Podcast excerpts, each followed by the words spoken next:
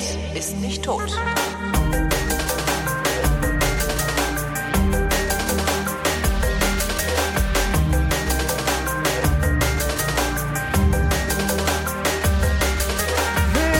Zu einer völlig neuen Ausgabe der völlig neuartigen, retrofuturistischen, ironisch modernen, urbanen, alten internationalen Tradition, die fast alle Fragen blindheitsgemäß jedoch garantiert nicht zeitnah beantwortet, sofern sie an fragen.vrind.de überhaupt einmal gesandt werden werden. Hier ist die Vrindheit mit Alexandra Tobor.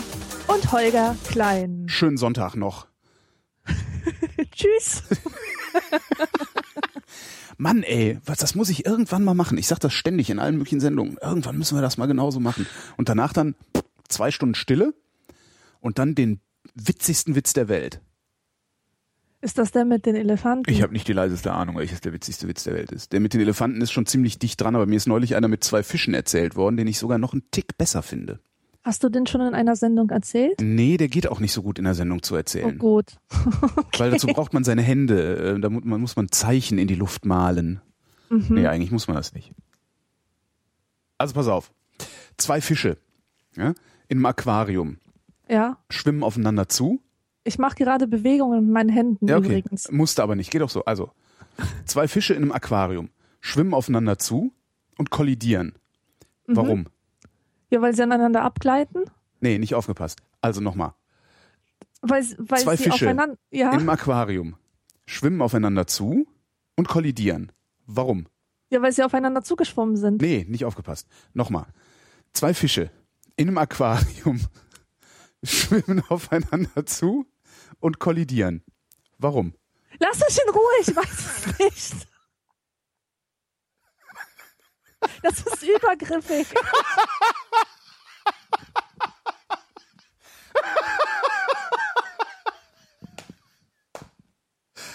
Übergriffig im Zusammenhang mit Witzen habe ich auch noch nicht gehört. Guck mal, du drängst mir hier deine dicke Pointe auf. Was soll ich denn? Pointe. Pointe. Ja. So. Äh, äh, so, ich bin wieder da. Das ist übergriffig. Entschuldigung. Ich finde das nicht. Aber bei mir witzig. entlädt sich gerade viel schlechte Laune der letzten Woche, glaube ich. Gut, Es gut, ist, gut. Alles wird gut. nee, wird's natürlich nicht, aber äh, ich sag das jetzt einfach. Ich mache mal Plätschergeräusche hier. Hat das was mit dem Aquarium zu tun? Nee, ich schütte mir nur nein. einfach einen Schluck zu trinken Okay. rein. Also nochmal. Zwei Fische in einem Aquarium ja, schwimmen aufeinander zu und kollidieren. Warum?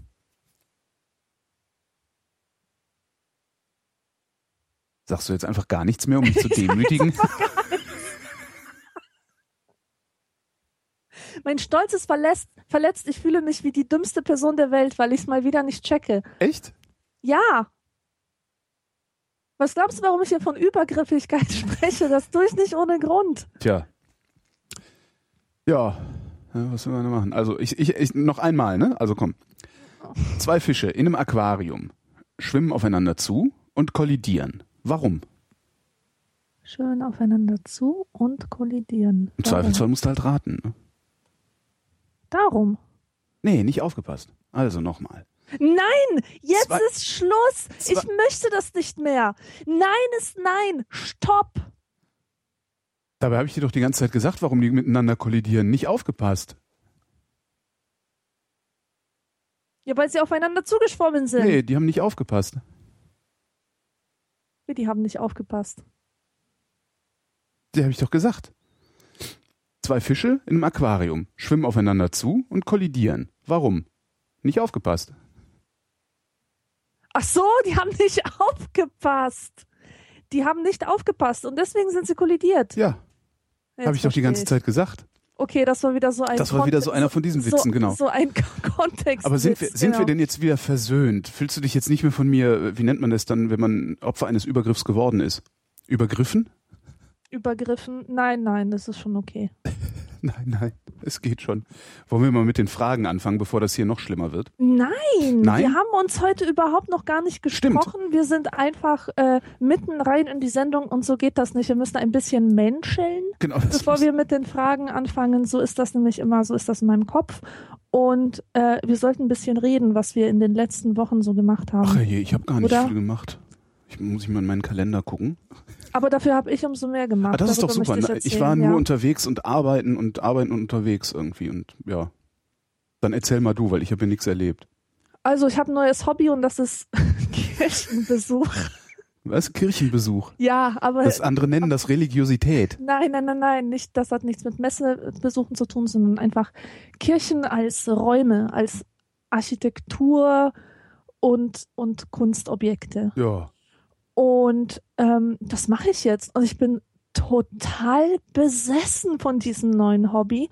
Und was mich absolut umhaut, ist ja wirklich, wie unterschiedlich ähm, so eine Kirche wirken kann oder was es so ein für, für eine große Bandbreite gibt zwischen, oh Gott, ich fühle mich hier so eklig, ich muss hier raus, weil, weil mich komische, blutige Jesen anstarren und, ähm, und ach, ist das wohlig, ich könnte hier übernachten.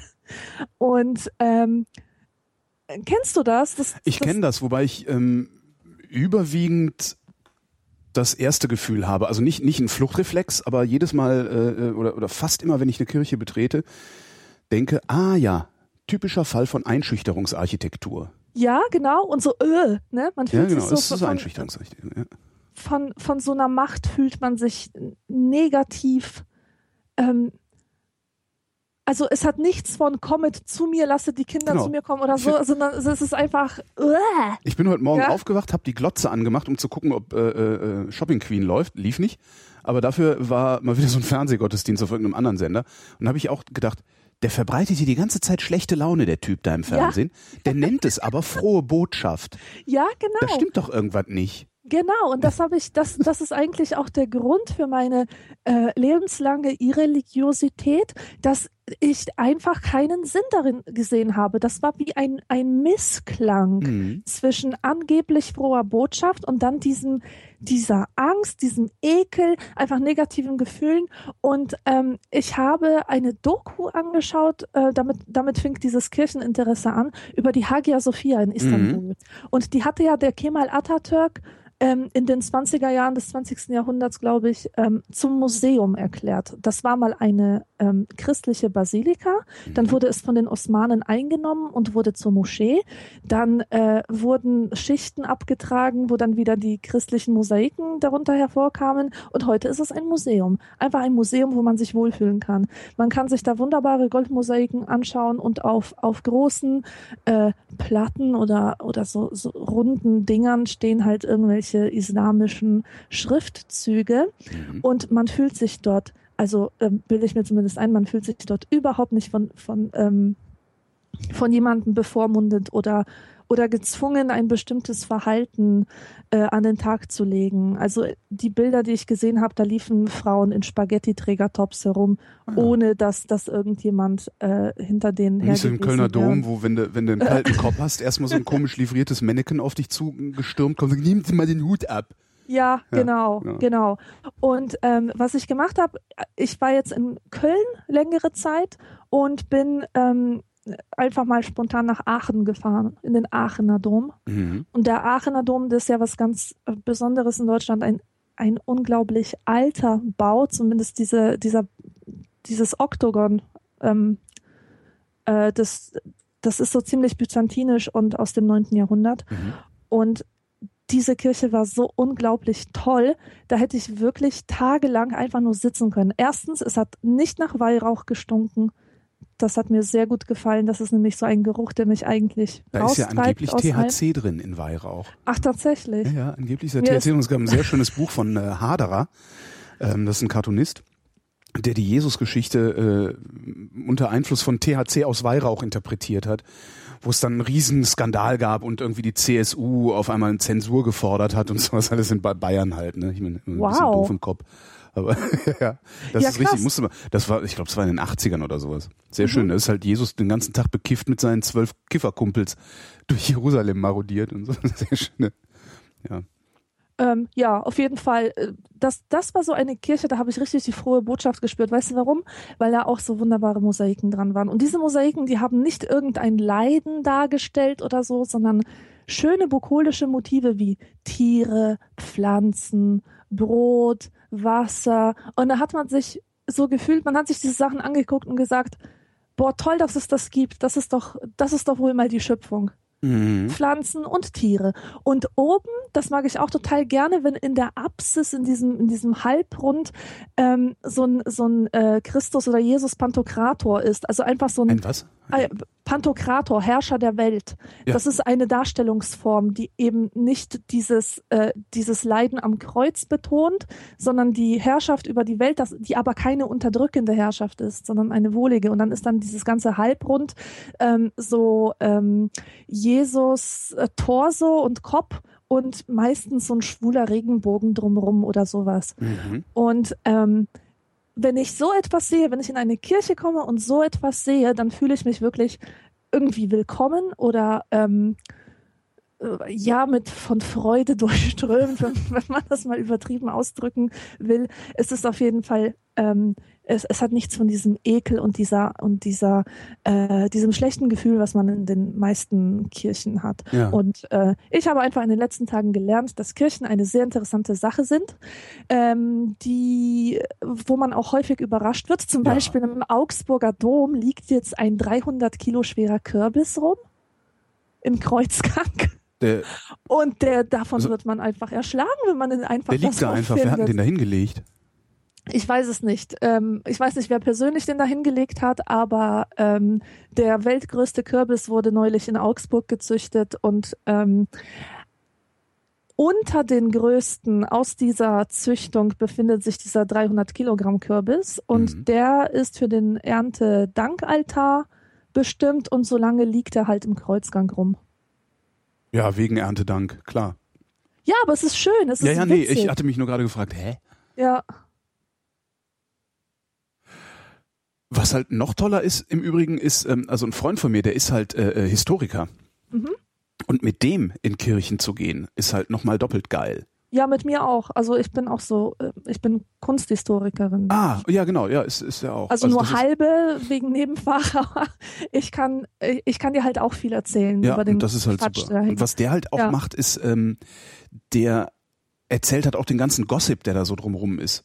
Mhm. Also so weißt du ja, und dann ist da hinten äh, äh, dieses, dieses kleine Schlösschen gehört dann eigentlich noch dazu, weil der Bischof hat dann mit der Schwester von äh, seiner Mutter äh, ein, ein Verhältnis gehabt gezeugt, und ein ja. Kind und es ist äh, wirklich herrlich. Ja. Das ist also echt toll, ja. Nee, sowas ist immer super, wenn man mit Leuten, die sich auskennen und äh, äh auch die, die, die größeren geschichtlichen Zusammenhänge, oder was heißt die größeren, ja doch die, die längerfristigen lokalgeschichtlichen Zusammenhänge kennen. Das finde ich immer total geil. Ja, Ansonsten stehe ich halt meistens relativ verloren in diesen Gebäuden, weil ich Gotik nicht von Barock unterscheiden kann. Ja, siehste. Und was, was ich halt immer versuche zu sagen oder auszudrücken, ist, dass, dass du kein Kunstbanause bist, nur weil du davor stehst und es dir nichts sagt. Es ist nämlich kein natürlicher Zustand, dass einem so etwas etwas sagt. Genau. Das ist ein ganzes äh, System von, von kodierten Bedeutungen, die man lernen muss zu entschlüsseln, mhm. um kein Kunstbanause zu sein. Ich finde es immer schade, wenn Leute sagen, äh, ich bin nicht so der Kunsttyp und deswegen äh, diese, dieses ganze Gebiet für sich pauschal ausschließen als, ähm, als mögliches Interesse oder so. Ja. Ja, irgendeine Wirkung hat's ja. Und ähm, solange es die hat, finde ich es okay. Also äh, Kunstbanause, als Kunstbanause fühle ich mich tatsächlich immer erst dann, wenn ich irgendwo stehe und weiß genau, okay, das müsste jetzt eigentlich auf mich wirken, aber es tut's halt gar nicht. Mhm. Noch nicht mal, noch nicht mal in einer, äh, noch nicht mal als Ablehnung oder sowas. Also es wirkt halt nicht. Aber das darf man doch sagen dürfen. Also ja, das ja sowieso. Also ich mache mir da jetzt überhaupt keinen, also es ist jetzt nicht so, dass ich mir denke, so, hu, hu, ich darf jetzt nicht sagen, dass es keine Wirkung auf mich ja. hat. Also bevor da irgendwie so ein Honk um die Ecke kommt und, und nee, ich lasse mir doch von niemandem sagen, was ich von irgendwas zu halten habe. Ja, genau. Also das heißt, nee, wo kommen wir da hin? Und schon gar nicht von, schon gar nicht von dem sogenannten Bildungsbürgertum. Also, ja. wenn ihr euch von mir abgrenzen wollt, könnt ihr das ja dann gerne in eurem Biedermeier zu Hause machen. Aber nicht indem ihr mir irgendwelche Sachen hinstellt und mir dann sagt, was ich damit machen. Nee. Nee, nee. Da bin ich, da bin ich schön arrogant. Da freue ich mich auch immer drüber, dass ich so arrogant bin. Wobei ich mich dann auch noch frage, ob das überhaupt Arroganz ist. Hm. Tja. Nee, bist einfach so, wie du bist. Genau, er ist halt wie er ist. Fragen. Genau. Jetzt können wir weitermachen mit den Fragen, sagst du. Ja, wenn du nichts mehr zu sagen Nee, hast. ich habe wirklich, wirklich wenig erlebt. Beziehungsweise was ich erlebt habe, darüber rede ich nicht öffentlich. Und Gut. das ist halt, ja, ist halt manchmal so. Doch, ich habe, aber das erzähle ich in jeder Sendung. Ich habe kein Auto mehr. Ah, habe ich auch schon gehört. Ja, brauche ich ja doch nicht nochmal zu erzählen. Ne? Ja, nee. Neo fragt, kommt da jetzt endlich ein Spaßbad hin? Hä? Das ist eine gute Frage. Nee, leider nicht. Aber wir arbeiten dran. Hallo? Ja? Äh, du bist weg, ne? Du bist gerade Ja, raus? ich, ich kann dazu nichts sagen. Achso, nö, ja, weiß ich. Also ich finde ja, dass die meisten Sachen weg könnten, um da ein Spaßbad hinzubauen, weil Ja. die Menschen mehr von haben. Und ähm, ist aber nicht. Ne? Passiert nicht. Aus irgendeinem Grund passiert das nicht. Stattdessen machen sie halt so Sachen wie große Hallen für Zeppeline, Hey, nichts gegen Zeppelin und Straßen, große Hallen für Zeppeline. Straßen, auf denen Männer mit spinne. Raketenautos Also, im Kreis Ist doch fahren. hammergeil. Also wirklich. Das ist aber mal halblang. Shopping Malls, wo nebenan Flugzeuge landen könnten. äh, so Sachen machen die halt. Ja. Der Björn fragt, und ich habe das Gefühl, als hätten wir diese Frage schon mal irgendwann gestellt gekriegt, werdet ihr lieber der schönste oder der klügste Mensch der Welt? Nee, diese Frage haben wir nicht gestellt bekommen. Die hat uns ein gewisses Kartenspiel gestellt. Ach echt? Ja, Ah ja. du weißt, worüber Du meinst die Sendung, rede. die dann im Giftschrank gelandet ist? Ja, genau. Ah es ja. eine unveröffentlichte Sendung und dort fiel die Frage und Ah, äh, ja, das verstehe. ist auch alles, was man darüber sagen kann. Wir können sie aber gerne hier nochmal beantworten. Ähm, Wäret ihr lieber der schönste oder der klügste Mensch der Welt? Echt, du erinnerst dich daran, was da für Fragen in diesem Spiel waren? Krass. diese Erfahrung war so traumatisierend, natürlich. war so traumatisierend, dann hätte ich das Ding doch nicht löschen, sondern dich weiterhin erpressen sollen damit. Verdammt. Hättest Naja. du machen können, ja. Aber gut. Ähm, ja, wärt ihr lieber der schönste oder der klügste Mensch der Welt? Ich glaube, beides ist total scheiße. Ja. Ähm, äh, also, Die Frage ist, wie klug bin ich, wenn ich der schönste Mensch bin? Bin ich dann auch gleichzeitig der dümmste? ja, das könnte man sich fragen, aber rein hypothetisch, stell mal vor, du wärst beides. Das ist ja fürchterlich. Ja, das wäre geil. weil dann gibt es niemanden mehr, der auf deiner Augenhöhe ist. Ja, aber du würdest alles für lau kriegen. Ja, und, aber äh, weißt du, was macht das emotional mit einem, wenn man nicht mehr ergriffen sein kann von etwas, sondern immer derjenige ist, der andere in Ergriffenheit versetzt und es gibt Mhm. nichts, was größer ist als man selbst und niemand ist ehrlich zu dir? Also sowohl als klügster als auch schönster Mensch kann ich mir nicht vorstellen, dass die Menschen dann noch ehrlich zu dir sind. Warum sollten sie das nicht sein? Äh, warum sollten sie es sein? Naja, weil man kann ja grundsätzlich ehrlich sein. Also ich bin ja auch ehrlich zu Menschen, die schöner sind als ich oder klüger sind als ich. Also warum sollte ich damit Hm, aufhören, nur wenn ich okay. den schönsten und oder klügsten Menschen der Welt Okay, auch okay. immer vor mir habe? Dem kann Wo- ich ja trotzdem sagen, du bist ein Arschloch oder ich finde dich toll oder Ja, was auch das, immer. das, das kannst du machen, das passiert nur selten. Also dann, dann wärst du aber eine ziemliche Ausnahme. Ich kenne halt ein paar Narzissten, ein paar Vollblut-Narzissten, ja. Ja. Und ich finde es absolut faszinierend, wie diese Menschen von sich überzeugt sind und andere dazu kriegen durch ihre psychopathische Art, dass sie ihnen ständig huldigen, ohne es aber zu meinen. Das heißt, alle denken, du dummes Arschloch und sagen, also ich finde deinen letzten Output so genial. Das heißt, man, du, du, du meinst, die Menschen huldigen mir nur, meinen das aber gar nicht, genau, weil ich nur, ein Narzisst bin? Genau, du Oh. stellst die Forderung an sie, ihnen Scheiße. zu huldigen und sie huldigen dir, aber niemand meint es ernst. Oder auf jeden Fall hast du. Jetzt habe ich Angst, dass keiner es ernst, also dass die Leute, die mir huldigen, das nicht immer ernst, nicht ernst meinen. Das hast du jetzt gut hingekriegt, Alexandra, echt. Nein, Toll. nein, nein. äh, Ja, super. Sorry, sorry, aber jetzt das muss war ich nicht meine trinken. Absicht. Yay, nein, trinken. äh, die, äh, du bist ja nicht so überzeugt von dir selbst. Ich tue immer so, als wäre ich nicht überzeugt von mir selbst. Jetzt habe ich dich, ne? Du terrorisierst andere Menschen nicht. Das stimmt, ich terrorisiere Du andere Menschen. bestrafst sie nicht dafür, wenn sie dir äh, wenn sie konstruktive Kritik an dir üben, beispielsweise. Nö, Klar, du lässt, du lässt dich nicht mobben oder betreuen oder so. Genau, du bedankst dich. Dazu ist der Narziss aber nicht fähig. Ähm, so von seiner Problematik her. Der stellt ja seine Weltsicht und seine, sein Selbstbild werden ja absolut gesetzt. Mhm. Und wer davon abweicht, ist ein potenzieller Feind, der beseitigt werden muss. Aber wird man automatisch zum Narzissten, wenn man der, Der schönste oder klügste Mensch, der Welt ist? Welt ist.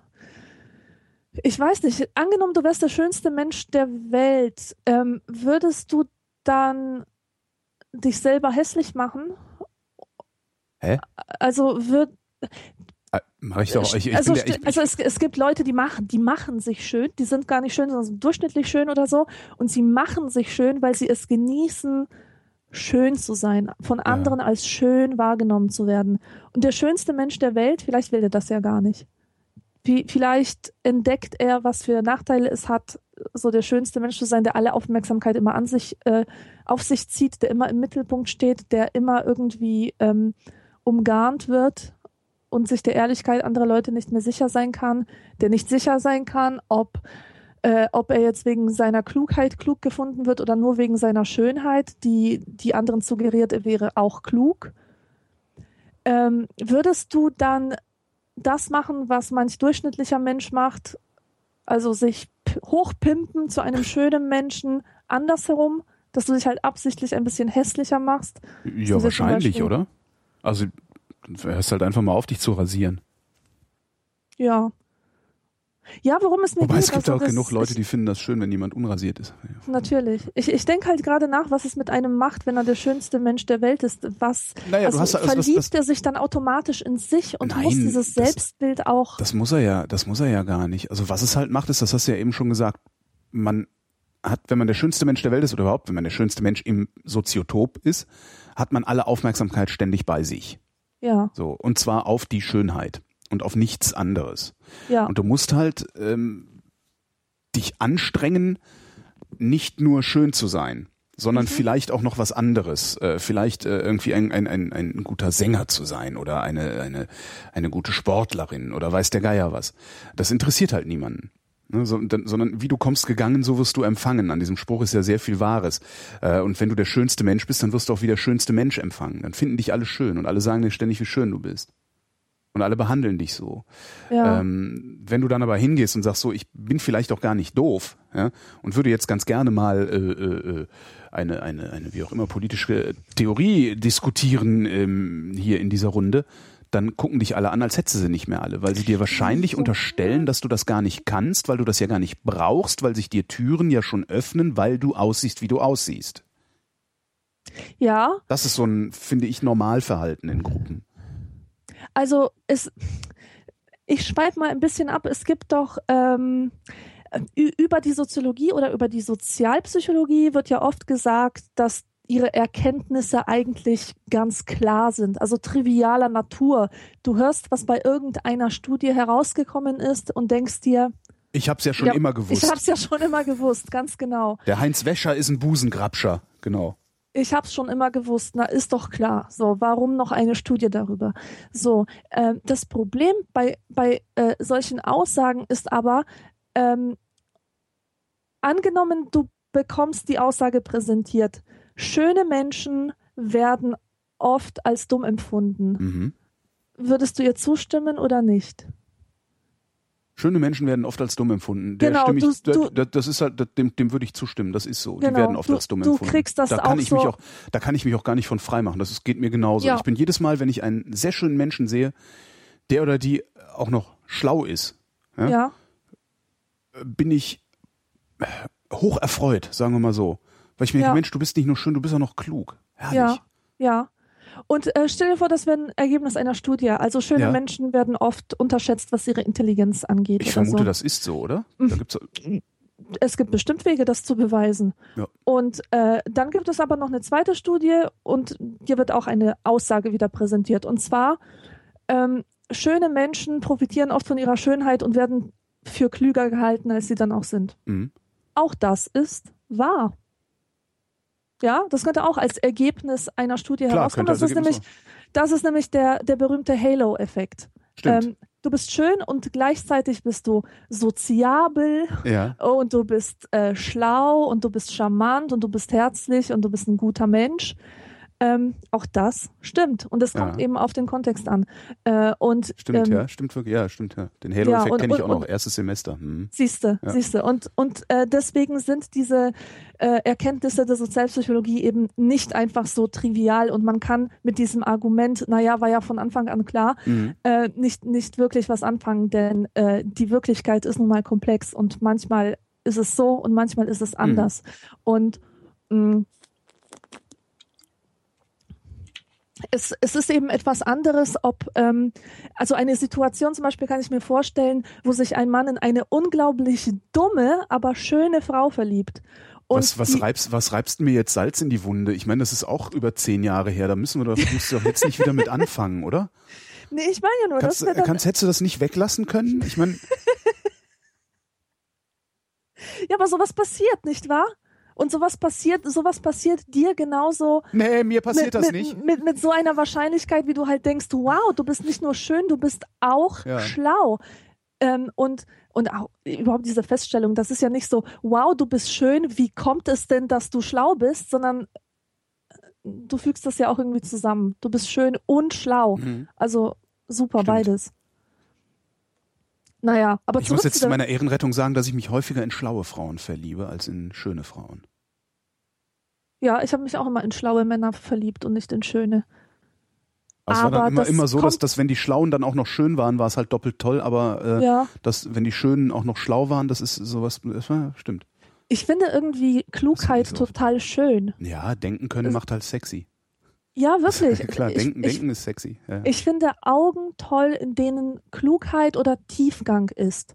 Und äh, irgendwelche äh, schönen blauen Augen und dazu so Wulstlippen wie bei diesem einen Inhaftierten da. Weißt du, hast, hast du das Der eine mitbekommen? Inhaftierte da? Nee. Ja, da, da ging doch irgendwie so ein Markshot rum äh, von einem Schwerverbrecher. Ich weiß nicht, ob das ein Schwerverbrecher war. Auf jeden Fall ein Krimineller, der, der, der halt so ein, so ein Gefängnisfoto, ähm, äh, von dem ein Ge Gefängnisfoto verbreitet wurde. Ja, Und irgendwelche Frauen, fremde Frauen verliebten sich spontan in die Fresse von ihm das könnte mir nie Und- passieren. und, und haben Geld und Echt? haben Geld gegeben, dass der halt freikommt, ja. Das könnte mir auch nie passieren, aber.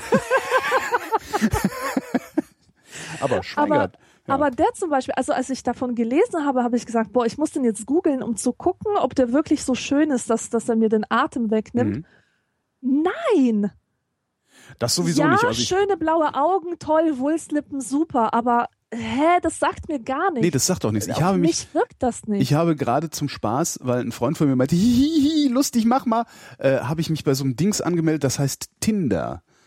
Kennst Aha, du das? ja, ich kenne das. Ich kenne Ähm, das Konzept, ja, so spontan Dating mit Leuten aus deiner Umgebung Genau, oder so. Spontan-Dating mit Mhm. Leuten aus deiner Umgebung. Ähm, und ich habe mir das mal angeguckt. Und äh, was du da machst, ist halt, du kriegst ein Foto, also da gibt's irgendwie, man kann da noch irgendwie, ja, du kriegst ein Foto präsentiert äh, von irgendjemandem in deiner Umgebung, äh, bestimmte Alters, ich glaube, du kannst eine Altersspanne Spanne eingeben und sowas, äh, also so Kleinkram. Äh, ich, also ich suche Jungs, ich suche Mädchen, ich suche beides, ich suche eine bestimmte Altersklasse und ich suche in einem bestimmten Umkreis, möchte ich jetzt gerne ein Date haben. Und dann kriegst du halt Fotos präsentiert und kannst dann so nach links wischen und sagst, nee, finde ich doof, oder nach rechts wischen und sagst, nee, finde ich gut. Und ich glaube, wenn beide finde ich gut sagen oder sowas, dann kriegt man eine Nachricht oder so. Ich, keine Ahnung. Man, man kann mich da auch nicht, ich bin da auch nicht mit, mit, einem- mit einem richtigen Bild von mir, weil ich suche kein Date. Ich wollte, ja. Und äh, was mir aber dabei auffällt, ist, dass ich im Grunde immer denke, na, na, na, ach nee, na, ach nee, nö, ach, doof, langweilig, blöd. Bis auf, wenn die irgendwas Interessantes machen auf dem Foto. Dann gucke ich Ja. auf einmal dahin, was machen die da auf dem Foto, gucke überhaupt nicht aufs Gesicht guck- und denke mir, oh, nett. Das ist Ja. ein sehr witziger Effekt irgendwie. Ja. Ja, schön, genau. Genau. Und jetzt haben Und- wir es mit der Klugheit. Ich glaube, mit der Klugheit hast du, hast du, glaube ich, äh, noch ein viel größeres Problem, weil in dem Moment, wo du der klügste Mensch der Welt bist, Bist auch der Einsamste. bist du auch der einsamste, genau, weil dann, äh, dann merkst du, dann, dann hast, dann, dann, dann weißt du intuitiv, worüber Irving Goffman Bücher geschrieben hat. Ja. Und äh, das ist, glaube ich, ein sehr, sehr einsames Leben, ja. Das ist schrecklich. Ja. Schnell die, die nächste Frage, Frage. Ja, ja, okay. Und wolltest du noch, du wolltest noch was? Nee, ich wollte nur sagen, dass es auch ein Zeichen von Klugheit ist, ähm, sich auf andere Perspektiven einzulassen und nicht unbedingt aus seiner Klugheit zu folgern, dass, dass du nichts mehr lernen kannst von anderen oder gar von einfachen Leuten. Das ja sowieso nicht. Äh, du lernst es halt schneller. Ja. Also das ist, das ist, äh, du, du brauchst halt nicht so viel Erklärung von Sachverhalten, sondern du durchdringst die Dinge einfach zügiger. Naja, aber ich meine, so ein kluger Mensch, der könnte ja denken, oh, ich bin so einsam, denn jetzt bin ich schlauer als alle so, Leute. Ja, nee. Das ist halt einfach eine arrogante nee, Haltung. Das ist vor allen Dingen, ist diese Haltung in sich schon wieder dumm. Ja, und, und gerade die katapultiert einen ja in die Einsamkeit hinein. Wenn ja. man aber mit der Auffassung durch die Welt geht, dass man von, von einem Kind was lernen kann oder von. Ja. Ja, ja, na, ja, ja, auch. Also, also das, du bist nicht der klügste Mensch der Welt, wenn du denkst, dass du nichts mehr lernen kannst. Das ja, schließt genau. sich aus. Ne? Ja. Ähm, es macht dich aber trotzdem einsam, weil du natürlich unheimlich schnell gelangweilt bist. Ja, und Das eben ist, äh, du- dieses Augenhöhe-Problem, das ist ja ein so wichtiger Ja. Teil ähm, von, von, von Glück oder so, dass man mit anderen mitschwingen kann. Ja. Also auf dem gleichen Niveau. Man, man ist sozusagen äh, am selben Instrument befestigt als Seite und kann mitschwingen. Und wenn, ähm, wenn das halt nicht gegeben ist, kommt die Einsamkeit. Ja. Ja. Weiter jetzt. Christian wüsste gerne, hattet ihr Stuhlgang? Geh kacken, Christian. Deine So Mutter hatte wirklich? Stuhlgang, Christian. Der Martin fragt, wo wird eigentlich nicht nur mit Wasser gekocht? Mit Wasser kochen. Alle kochen nur mit Wasser. Alle kochen der, nur mit Der Wasser. kocht auch nur mit Wasser. Das Ja, ist eine, eine Redewendung. Ja. Und bedeutet was? Es bedeutet, dass niemand mit magischen Substanzen kocht. Das bedeutet, Nein, das bedeutet, also- dass, dass niemand besser ist als du, weil der nämlich auch, der kocht halt nur mit Wasser, der kocht halt nicht mit Napalm. Genau. Ja. Ähm, es gibt im Polnischen eine äh, Redewendung, die das. Kochen mit Napalm ist eigentlich ein schönes Kochbuch, kann man mal. das stimmt. So- Super. Also im Polnischen Ja. sagt man, äh, sagt man, äh, dass es nicht die Heiligen sind, die die Töpfe kleben oder oder flicken oder so. Ja, und und das finde ich, das finde ich eigentlich fast noch besser, weil es ähm, der Aussage, Nochmal, es Äh, sind nicht die Heiligen, nochmal. es sind nicht die, äh, es sind nicht Heilige oder oder die die Topfflicker sind keine Heiligen. Ja. Äh, das kann man nicht nicht wirklich übersetzen. Es klingt einfach nicht nicht so gut. Kesselflicker ist übrigens das Wort in Deutsch. Ähm, Ja, Kess, Kesselflicker, die Kesselflicker. ganz Kesselflicker genau. sind keine Heiligen. Es sind keine Heiligen. Es sind nicht die Heiligen, die die Kessel flicken. Es sind nicht So. die Heiligen, die die Kessel fliegen. Genau. Und das, ähm, ich finde das schön, weil es dem Ganzen eine Dimension noch hinzufügt, nämlich, dass bestimmte Berufe eine heilige Aura haben, die absolut nicht gerechtfertigt ist. Ja. Ja, und, und das soll dir diese Redewendung ähm, eigentlich ähm, äh, zeigen. Also, dass du ähm, einem Handwerk nachgehen kannst oder irgendetwas erschaffen kannst, weil es dazu nicht einen heiligen Status braucht. Alles Menschliche ist menschlich Mhm. Und ähm, und du sollst dich von dieser Illusion befreien, dass ein Arzt zum Beispiel äh, ein besserer Mensch ist als du, ja, oder oder ähm, ein Priester äh, unantastbar ist oder Ja. so. Ähm, Kann er ja sein, aber was nutzt der Typ mir eigentlich, wenn mein Topf kaputt ist? ja, genau. Ja. Also ja, und alles Irdische kannst du halt auch. Ja. Wir leben auf der Welt, auf der Erde und müssen hier nicht operieren mit irgendwelchen Auras und so weiter. Und ich finde es ich find's aber auch wirklich sehr verbreitet. Ich weiß nicht, ob das in deinem Milieu so ist, aber in meinem, in meinem ist das schon noch so, dass ähm, irgendwie davon ausgegangen wird, dass Ärzte was total Tolles sind. Ich, Also, oh, er ist Arzt, ja, ja, ja. so, natürlich, Und, das ist, ähm, ja. Und das bezieht sich jetzt nicht nur auf den sozialen Status, dass man sagen kann, okay, Sondern der der Typ kann besonders magische, besonders tolle magische Dinge, ja, ja. Ja, ganz genau. Und außerdem ist es automatisch, durch sein Medizinstudium ist er humanistisch gebildet und Genau. hat etwas, was man als Herzensbildung bezeichnet. Und das ist nun mal der größte Unsinn, den man sich überhaupt nur Exakt. einbilden kann, weil Genau. die Hälfte dieser Leute ja, verkauft dir Pseudomedizin, ja, weil sie damit schön Ja. viel Kohle verdienen können. Also Genau. entweder sind sie zu blöd zu begreifen, dass diese ganze Globuli-Nummer nicht funktioniert, oder sie bereichern sich an deiner Blödheit. Ja, eins von Ja. beidem. Und beides ist, äh, finde ich, äußerst unangemessen. Ja, ja, sicher. Ich, natürlich ist das bei mir. Und das ist nicht nur bei Ärzten, sondern das ist in meinem Umfeld ähm, bei, bei äh, allen Promovierten, kann man das so- so sagen. Also gerade in Ja. den Medien, gerade in so Medienberufen, wo es keine richtige, keine richtigen Messgrößen für deine Arbeit gibt. Also niemand ist in der Lage zu sagen, der Holger, der ist ein guter Moderator oder der Holger ist ein schlechter Moderator. Weil welchen Maßstab willst du da überhaupt anlegen? ja, Ne? Bei Podcasts geht das. Wäre ich schlecht, würden nur drei Leute es runterladen. Es laden aber 3000, also bin ich gut. Da, so kann man Ja. dann vielleicht irgendwie noch Größen einziehen. Aber so bei einem normalen Medien geht das nicht. Weil Quote ist halt Pillepalle. Also da glauben nur noch, da glaubt halt eigentlich keiner dran, aber keiner gibt es zu, dass er nicht dran glaubt. ja, Ähm, du kannst also nicht messen, ob jemand seinen Job gut oder schlecht macht. Ähm, das heißt, die Leute, die da in Führungspositionen sind, ähm, müssen irgendwie rechtfertigen, dass sie in dieser Führungsposition sind. Weil was Ja. kann mein, was kann mein Chef eigentlich besser als ich? Ich behaupte jetzt Genau. einfach mal, der kann gar nichts besser als ich. Der ist halt einfach nur mein Chef. Da kann ich super mit leben, weil ich mag den auch. Ja? Aber der ist halt erstmal einfach nur mein Chef. So. Ähm, der hat keinen Doktortitel, aber wenn er einen hätte, würde er ihn garantiert führen, weil das in diesen Kreisen ist das so. Da wird dann äh, sofort der Titel davor geklatscht, weil das nämlich den Einfältigen suggeriert, dass man etwas in besonderer Weise kann. Kann man aber gar nicht. Man hat nur irgendwann einmal in besonderer Weise was gemacht. Das ist alles. Oder wie Jürgen von der Lippe immer sagt, naja, Ärzte sind Leute, die irgendwann mal Medizin studiert haben. Da darf man nicht allzu viel erwarten.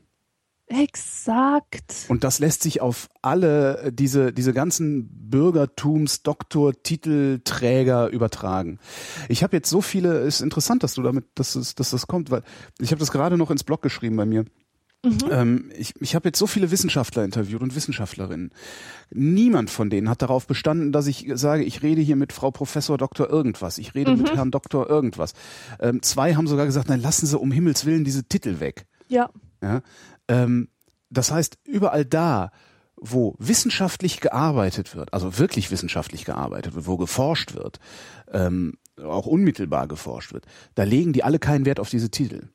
Überall da, wo sie mit Wissenschaft nichts oder nur noch wenig zu tun haben, also entweder hier bei den Medien oder halt in der Wissenschaftsverwaltung, ja, da legen die auf einmal Wert auf ihre Titel. ja, Und das führt halt dazu, dass ich solche Leute, die, sol- die ihre Titel führen, nicht ernst nehmen kann. Ich kann die nicht ernst nehmen, weil ich mir jedes Mal denke, wenn dieser Titel, den du da führst, alles ist, was du hast, um mir zu erklären, dass deine Position gerechtfertigt ist, dann hast du gar nichts. ja. Ja, Ja. genauso sehe ich das Und ich auch. wollte eben was ganz Schlaues sagen, von wegen, ja, es gibt natürlich auch gegen, da wird nicht mit Wasser gekocht, der Mikrowellenherd zum Beispiel stimmt halt gar nicht, weil das ist ja auch letztlich äh, äh, die, die, die, die Wassermoleküle, die da zum Schwingen Ja. angeregt werden. Das ist halt auch nur Wasser. Ja.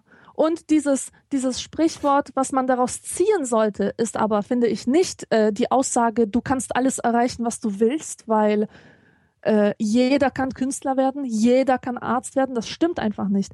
Aber hinterfrage die Bedingungen, unter denen all diese tollen Sachen gemacht werden, die dich so erblinden lassen vor Ehrfurcht. Ja. ja Schau dir an, was haben die Leute wirklich gemacht. Ja. Und die, das, das, der kocht halt auch nur mit Wasser, heißt ja auch, ja, lass, dir, lass dich von dem auch mal nicht kleiner machen, als du selber bist.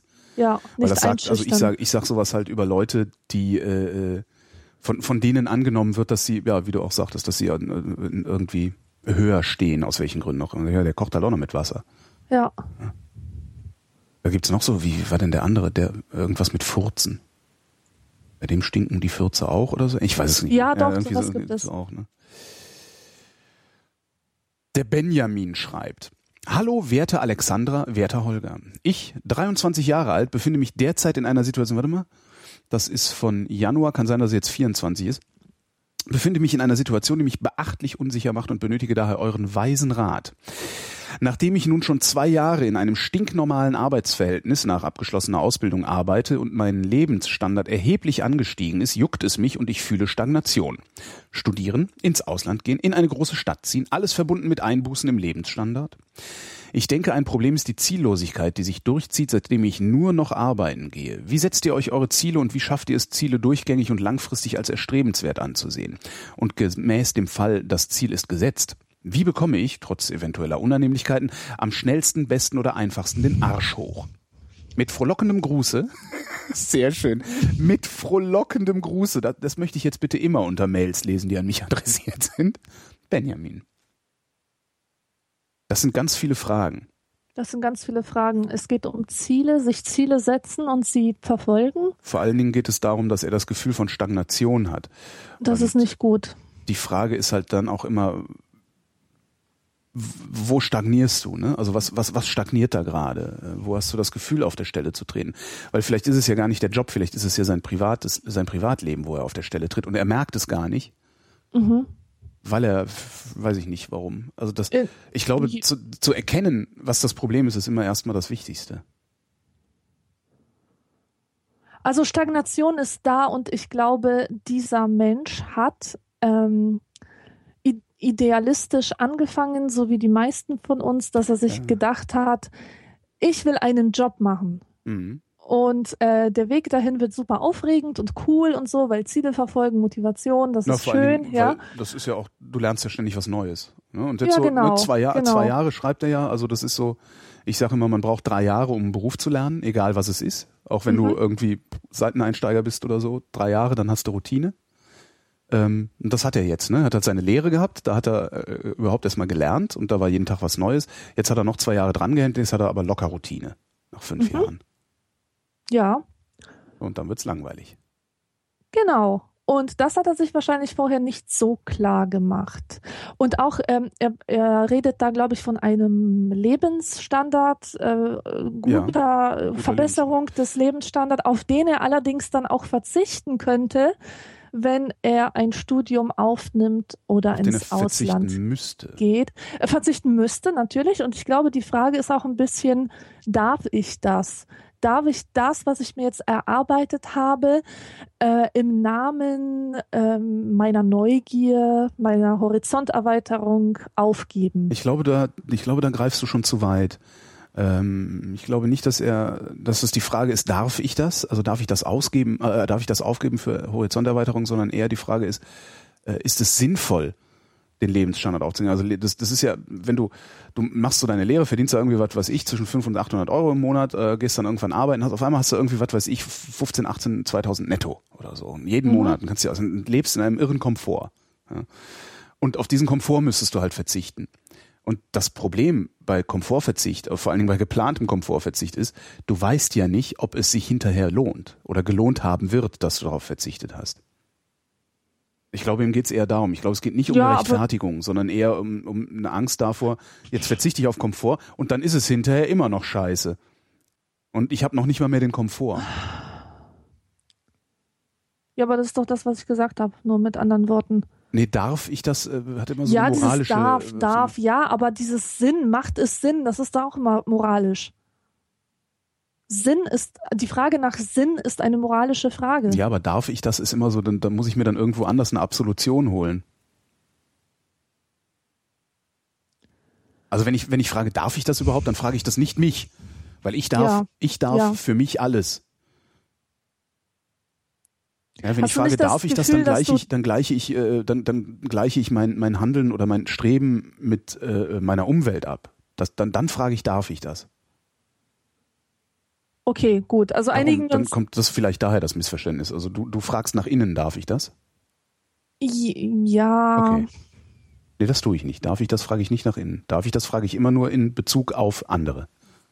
Oder auf etwas anderes. Ja, ja aber wenn ich sage, da, also Beispiel. Beispiel. Als ich, als ich, als ich mein Studium abgebrochen habe, mhm. war das komplett meine Entscheidung, mhm. von der ich überzeugt war oder die ich mir auch zurecht rationalisiert habe oder wie auch immer.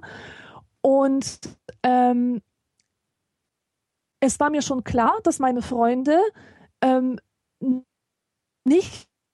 nichts darüber zu sagen haben und dass auch meine Eltern mir da, ich, ich die auch nicht um Erlaubnis fragen muss, dass ich meine Professoren nicht um Erlaubnis fragen muss. Die Frage war, ähm, darf ich das mir selbst gegenüber antun? Das ist sozusagen so eine Verantwortung für das eigene Leben. Mhm. Sich selbst verantwortlich fühlen für, für sich. Ja. Und äh, auch Schuldgefühle haben, wenn man falsche Entscheidungen trifft. Das ist ja auch irgendwie eine ähm, man, man ist ja nicht allein auf der Welt. Man ist ja kein Individuum, so ja, sehr ja. es unsere Kultur uns nahelegt, dass wir alleine auf der Welt sind. Nein, sind nein, wir nein, wir nicht. Sind wir sind ständig in Bezug in, ja, diese, äh, in diese Scheißgesellschaft. Und da fragt man sich natürlich schon, darf ich das? was wird denn das für Konsequenzen für mich haben, äh, wenn ich am gesellschaftlichen Leben nur beschränkt teilnehmen kann, weil ich keinen Doktortitel habe oder so?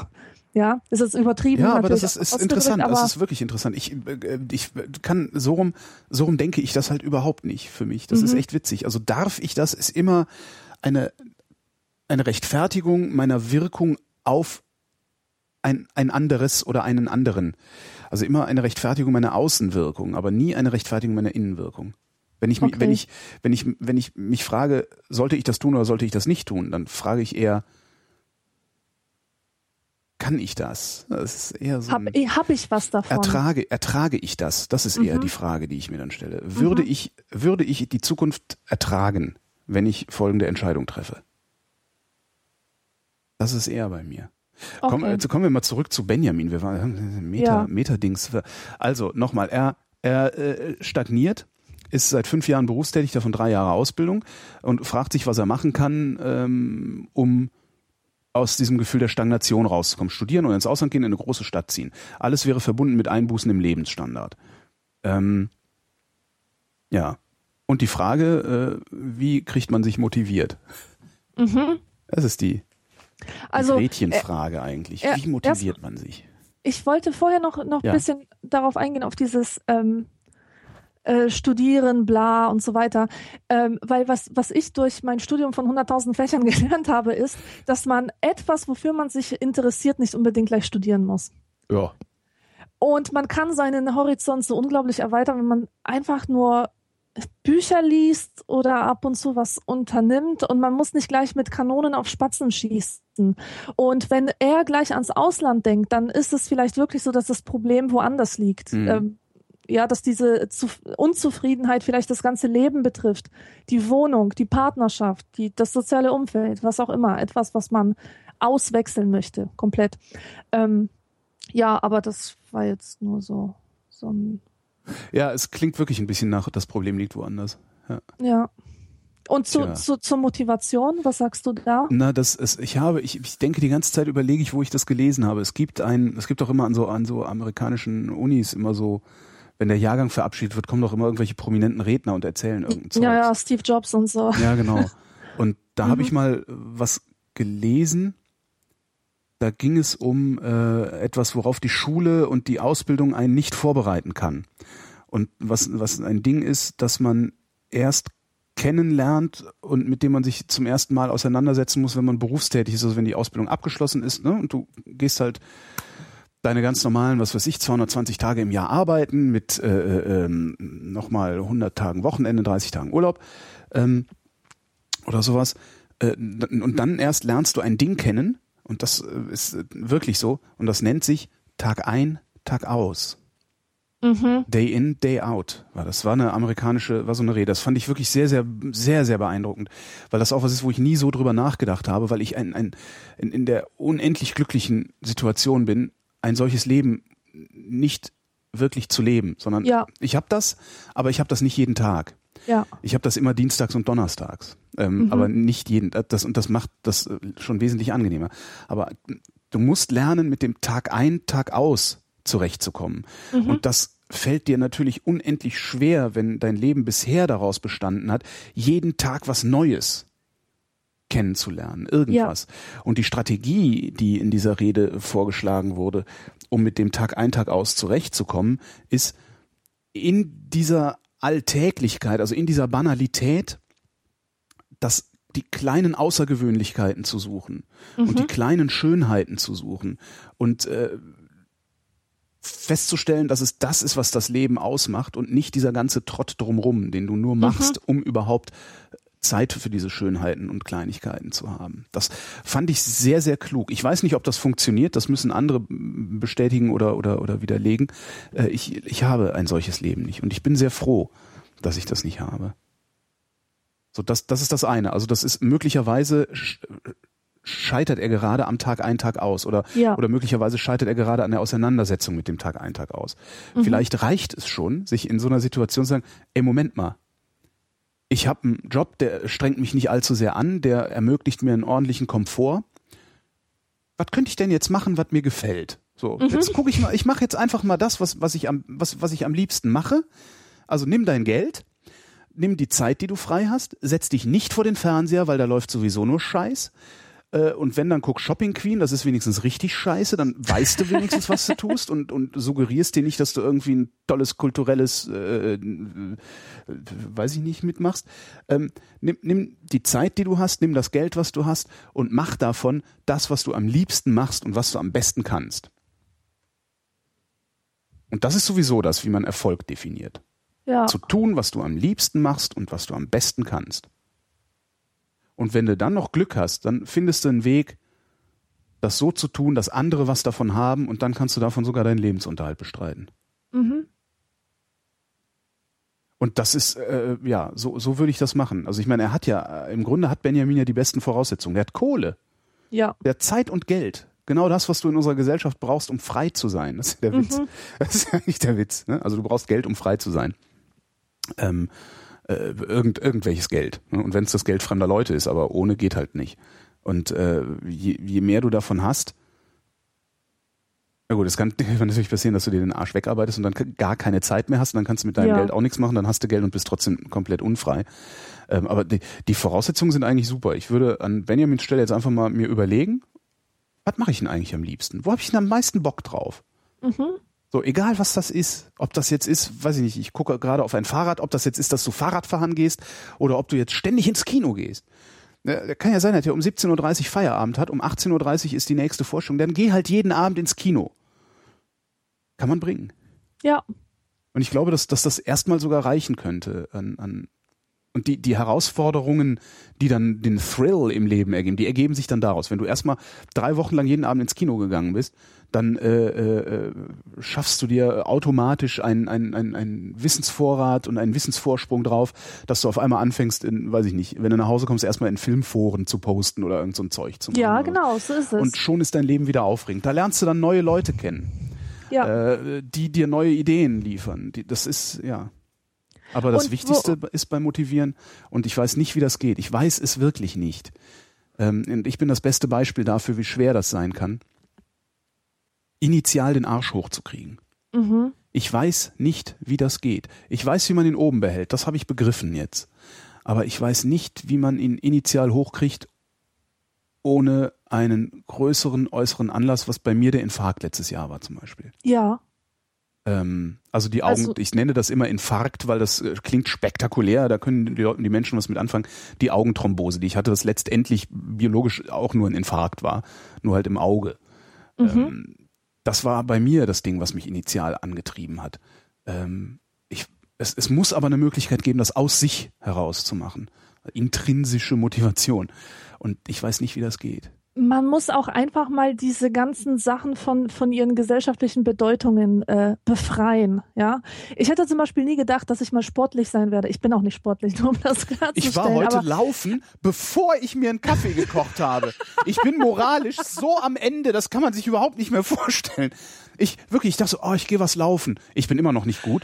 Ähm, bin dann zurückgekommen und dachte mir, boah, jetzt ein Kaffee. Und dann dachte ich, wie jetzt erst? Das ist schrecklich. Ja. Ähm, Entschuldigung, ich wollte nicht dich nicht ähm, unterbrechen, aber das hat mich so erschüttert. Ja. Sport und Motivation. Ich sag mal so viel. Ich hatte in meinem Leben nicht viel Motivation, Sport zu treiben, denn Sport ist etwas, das weh tut. Ähm, es ist so, ähm, so wie der Sheldon Cooper mal gesagt hat, ähm, äh, Wine is grape juice that hurts. Wine is grape juice that hurts. Sehr schön. Genau. Äh, so ist für mich auch Sport nicht nachvollziehbar. Ich, ich, also ich konnte nie irgendwie verstehen, warum man etwas tun sollte, was einem nicht angenehm ist, ja, wo, wo man sich anstrengt. Anstrengung ist, ist doch was Schreckliches. Und dann ähm, hatte ich so eine äußere Motivation, also die kommt immer wieder, wenn ich Fotos von mir sehe und sehe, wie fett ich bin, dann denke ich, oh mein Gott, ja, oh mein mhm. Gott, das darf, das darf nicht oh mehr länger, das, das darf einfach nicht wahr sein, ja. Und dann ähm, fing ich halt an, Sport zu machen. Es hat mir nicht wirklich Spaß gemacht und noch frustrierender kam dazu, dass ich überhaupt nicht abnahm. Ich nahm eher zu. Ähm, und man treibt ja auch keinen Sport, um abzuspecken. Ja, genau. Und das wusste ich halt nicht. So, und dann hat die ähm, so eine Fitness, Fitness-Guru-Frau, die, mit der ich zusammenarbeite, ähm, gesagt. Du hast einen Personal Trainer? Nein, nein, uh, ein, nein. Die feine Frau Alexandra. Mama, das ist eine, äh, nein, das ist eine öffentliche Fitness, ähm, Tussi, die halt auch so Videos macht und so. Ah, Auf Jane jeden Fall. Fonda. Ja, so ähnlich. Denkst du dir in dieser Tradition? Okay. In der Tradition von Jane Fonda. hat sie gesagt, Leute, also das war eine Ansprache an, an Frauen, die abnehmen, um schlank zu werden. Wenn ihr Sport macht, dann tut es nie wegen Abnehmen oder, ja. oder hier Kilos und so. Äh, denn das bringt nichts. Erstens funktioniert es nicht, so rein biologisch. Und zweitens ist es äh, eine, eine, eine psychologisch total miese Motivation, äh, hinter dem der Gedanke steckt, ja, so jetzt schnell abspecken und äh, wenn ich einmal abgespeckt habe, kann ich, kann ich den Sport auch ganz sein lassen, weil ähm, dann bin ich ja fertig damit, mit diesem Projekt. Und dann wird man natürlich wieder fett und das so weiter. Das ist das Diätproblem, ja. Ja, und ihr Punkt war, die Frauen zu motivieren, Sport zu machen, weil man sich besser fühlt, mhm. weil man gesünder ist, mhm. weil man belastbarer ist, weil man weniger verletzlich ist durch eine größere körperliche ähm, Strenge, äh, also nicht Strenge, sondern ähm, Kraft. das ja. meinte ich. Und als ich mir das mal klar gemacht habe, Seitdem du meinst Körper, also durch Spannung im Körper, ne? Also eine Haltung, ja. also eine Haltung verändert das. das Auf Haltung, das, ganz genau. Das und das ist, halt, ist die ja. richtige Motivation. Ja. Das ist genau die richtige Motivation. Ich habe es den Sport so in meinen Alltag integriert, dass ich ohne nicht mehr kann. Ich ah, muss schön. und ich merke auch, ich bin stark und ich bin äh, belastbar und habe auch ein ganz anderes Selbstwertgefühl dadurch. Und äh, nichts könnte mir egaler sein, als ob meine Figur den, den äh, Normen entspricht. Mhm. Also es hat mich sowohl körperlich als, als auch psychisch ähm, äh, gesund gemacht und mhm. das liegt definitiv an der richtigen Motivation. Und außerdem, und das finde ich eigentlich auch immer wieder einen sehr äh, bemerkenswerten Punkt, Sport macht sexy und zwar jeden. Ja, das genau. ist das Schöne. Außer diese ganz krassen Leistungssportler, die, die sich dann auch dann, die, die sich dann auch schinden und denen man ansieht, dass sie sich schinden. Die hast du ja auch gerne mal. Das sind die, die dann auch in der Muckibude immer bis zum Äußeren. Die sind halt nicht mehr sexy, sondern die sind lächerlich. Aber normale. Und schön ist das nicht. Nein. Natürlich nicht. Normale Sportler, also so Leute, die einfach so rumlaufen. Ähm, äh, ja, ich finde, Sport macht sexy. Ja. Also wer sich, wer sich bewegt, ist sexier, als wer sich nicht bewegt. Und äh, wo ich dir widersprechen will, ist, äh, dass Sport biologisch nicht beim Abspecken hilft. Das ist natürlich Unsinn. Nein, äh, ja, es ist jede Unsinn, Bewegung, ist jede Bewegung ist ein Eingriff in die Energiebilanz. Ähm, also jede Bewegung verbraucht Energie. Äh, Natürlich. wenn du Sport treibst und dir genauso viel Energie zuführst, wie bevor du dir Sport getrieben, äh, zuführst, wie du dir zugeführt hast, bevor du Sport getrieben hast, dann wird Sport dir auch beim Abspecken helfen. Aber das Problem ist halt, wie du schon sagtest, es ist die falsche Motivation. Es ist das, der, der falsche psychische Antrieb dahinter. Ja, vor allem, weißt du, es gibt, es gibt Menschen, die sehr, sehr gerne essen, sehr gerne viel essen und sie bilden sich ein, wenn sie den ganzen Tag fressen und dann zehn Minuten am Tag joggen, dass der Sport das, das dann alles wegmacht. Aber und, ja, aber genauso denken die meisten. Ja, ja, das ist, und deswegen das ist funktioniert auch, funktionieren auch Werbekampagnen von McDonalds, wo der Sport irgendwie vermengt wird mit den Nährwerten ja. des Burgers, ja. ja? Nee, das, das, ist, das, das ist, ist einfach Quatsch. nicht so. Du musst dich gesund ernähren und du musst Sport treiben. Das ist, und dann nimmst du auch ab. Ja. Aber nicht, wenn du den ganzen Tag frisst und dich Was ein bisschen man halt bewegst. gut machen kann bei solchen, in solchen Fällen ist halt auch einfach mal die, ähm, den Energieverbrauch und Energiezufuhr äh, ins Verhältnis setzen. Also einfach mal Menschen klar machen, was es bedeutet, äh, beispielsweise einen Snickers zu essen. Mhm. Wenn du nämlich einen Snickers gegessen hast, dann kannst du danach, lass mich nicht lügen, ja, du kannst so einen Snickers essen und danach gehst du dann einfach mal eine Stunde zügig spazieren. Also Ja. nicht nicht äh, nicht so nicht so äh, shoppingmäßig, also nicht Schaufensterbummelmäßig, aber auch nicht so, dass du wie du wie du unterwegs bist, wenn du morgens zur Bahn äh, äh, hetzt, sondern so zügig, was weiß ich so, keine Ahnung, vier viereinhalb Stundenkilometer oder so. Das machst du eine Stunde lang, dann ist das Snickers wieder weg. Und wenn man sich solche Sachen einfach nur mal vorstellt, jetzt kommen natürlich die ganzen Klugscheißer wieder an und sagen, nee, nee, äh, die, die, die Kilokalorien, die im Snickers sind, die werden ja je nachdem, was für ein Typ man ist, anders verstoffwechselt und die ganzen Kilokalorien, die kommen dann ja auch überhaupt nicht alle im Organismus an und darum ist das ja so allgemeingültig gar nicht zu sagen. Wisst ihr, was ihr mich mal könnt, ihr Schwätzer? ihr könnt mich mal am Arsch lecken, denn ich habe 45 Kilo abgespeckt auf diese Art und Weise und ihr nicht. So, Entschuldigung. Das, das geht mir am meisten auf den Sack, wenn, wenn diese ganzen, diese ganzen Klugscheißer, die immer hergehen und äh, sich weigern zu akzeptieren, dass man Modelle braucht, um Sachverhalte so darzustellen, dass auch der Letzte versteht und dann immer kommen und relativieren wollen. Nee, aber ich verstoffwechsel ganz anders. Ja, ist schön. Machst du das halt. Die 90 Prozent, die da draußen rumlaufen, machen es aber so, wie ich es gerade erzählt habe. Ja. Und ihr 10 Prozent seid dann halt Kollateralschäden. Ist mir jetzt egal. So. ähm, wenn, wenn man solche Dinge ins Verhältnis setzt, äh, dann, dann, dann merkt man irgendwann, glaube ich, zumindest wenn man halbwegs denkfähig ist, äh, was das Problem ist, dass man nämlich keinen Snickers essen sollte. Das ist Genau, halt scheiße, und sowas zu essen. Ich kann wenn einen du, Tipp geben, wie, ja, wenn du, wenn du, äh, weißt du, du wirst davon halt nicht satt. Ja, doch, du wirst davon satt. Ja? Und wenn du dann die Stunde gelatscht bist, ja, hast du wieder Kohldampf, weil da so viel Mhm. Zucker drin war, dass deine Bauchspeicheldrüse Arschloch schreit. ja. Ähm, das und, und, so. Und jetzt kommt das Problem. Ich weiß das. Ich weiß das schon lange. Und ich habe trotzdem den Arsch nicht hochgekriegt. mhm. Und ich weiß nicht warum. Und ich würde so gerne wissen, wie ich den Arsch hätte hochkriegen können, ohne einen äußeren Anlass, ohne so, so eine Erschütterung zu haben. Das ist immer Mhm. noch das Problem. Diese ganzen, was ich da gerade, was ich jetzt gerade erzählt habe, ja, kannst du ja machen, ne? Kannst du kannst halt, du kannst dich natürlich ausschließlich von Snickers ernähren. Ne? Dann hast du so, was hast du dann so zehn Snickers, dann hast du so deinen Tagesbedarf äh, ungefähr gedeckt. Ähm, äh, jetzt habe ich den Faden verloren. Ja, ähm, äh, ich greife das mal ab, um einen schnellen Tipp zu geben. Bitte. Mir hat es sehr geholfen, mit der App ähm, FitnessPal oder MyFitnessPal oder so zu arbeiten. Das ist einfach nur ein Kalorienzähler, der dir bewusst macht, wie viele Kalorien eigentlich die Sachen so haben. Ja. Unglaublich hilfreich. Und ich meine jetzt nicht so Kalorienzählen im, im äh, anorexischen Sinne, so ich zähle jetzt, dass ich bloß nicht über 500 komme oder so, sondern dass man sich einfach mal klar macht, was man so zu sich nimmt, dass ein scheiß Ballisto, ja, über 100 Kalorien hat. Und wenn man wirklich ein bisschen Lust auf ein bisschen Süßes hat, dann kann man auch einen Tic-Tac essen. Das hat zwei Kalorien. Aber es weckt, also es, es befriedigt diese Lust auf Süßes. Und man muss nicht sofort sich diese ganzen äh, 100 Kalorien eines Ballistos reinpfeifen und sich dabei auch noch einbilden, dass man was Gesundes isst, weil vorne so ein Weizending drauf ja, ist. Das ist wie diese, wie diese Zigaretten, äh, wie hießen die? Indian Spirit, nee, American, nee, Indian ja, ja, Spirit, oder? ja, Ich ja, genau, so mal so- natürlich. Ja, genau, super. Hey, endlich gesund rauchen. Rauch dich gesund. Ja. Das ist sehr schön. Ja, aber wie kriegt Benjamin Also, Arsch genau, ich habe nicht genau, die leiseste Motivation, Ahnung, wie man den? Arsch hochkriegt. Also ich sag mal so viel. Also ich, ich finde, ich finde es, äh, ähm, ich finde es irgendwie illusorisch zu glauben, dass man Ziele durchgängig und langfristig halten kann oder verfolgen kann. Das ist irgendwie ziemlich künstlich und auch nicht das Schlauste. Man kann ein Ziel haben und dann irgendwie auf halber Strecke feststellen, dass es sich verändert hat oder dass es die Richtung gewechselt hat oder verändert oder leicht anders ist oder so. Und dann sollte man ähm, äh, da jetzt auch nicht mit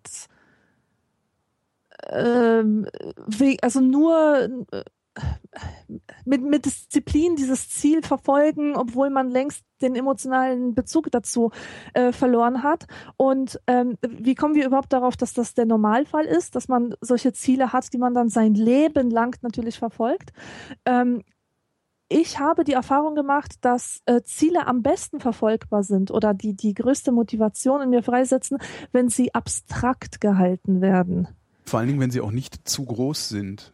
Ja, Das genau. halt sie dürfen nicht zu groß sein und sie müssen tatsächlich abstrakt sein. Und mit abstrakt meine ich, dass man sich nicht einbildet durch ein abgeschlossenes Projekt, das Lebensglück zu finden. Ah, mm, mm, mm. Ja, das ist, das ist, glaube ich, total, total wichtig, dass man sich das vor, vor Augen führt. Einmal ähm, Glücksgefühle, ja, richtig, ein richtiges Glücksgefühl ähm, habe ich, wenn ich ein Buch zu Ende geschrieben habe. Und das habe ich dann genau zehn Minuten. Mhm. Und dann habe ich das nächste Glücksgefühl, wenn ich eine Idee für ein weiteres Buch habe oder so. Und dann ist das aber vorbei. Ja, das ist, man, man baut mit solchen kleinen Erfolgen wirklich kein Haus für die Ewigkeit. Entwickelst du dann nicht irgendwie so einen, so einen Hunger danach, dieses Glücksgefühl immer und immer wieder zu haben und in kürzeren Abständen, also wie so eine Drogensucht? Überhaupt nicht. Mhm. Was mir hingegen hilft, ist, mein abstraktes Ziel mit anderen zu connecten im Kopf zu haben. Das ist nämlich, das ist, das ist was ganz Tolles.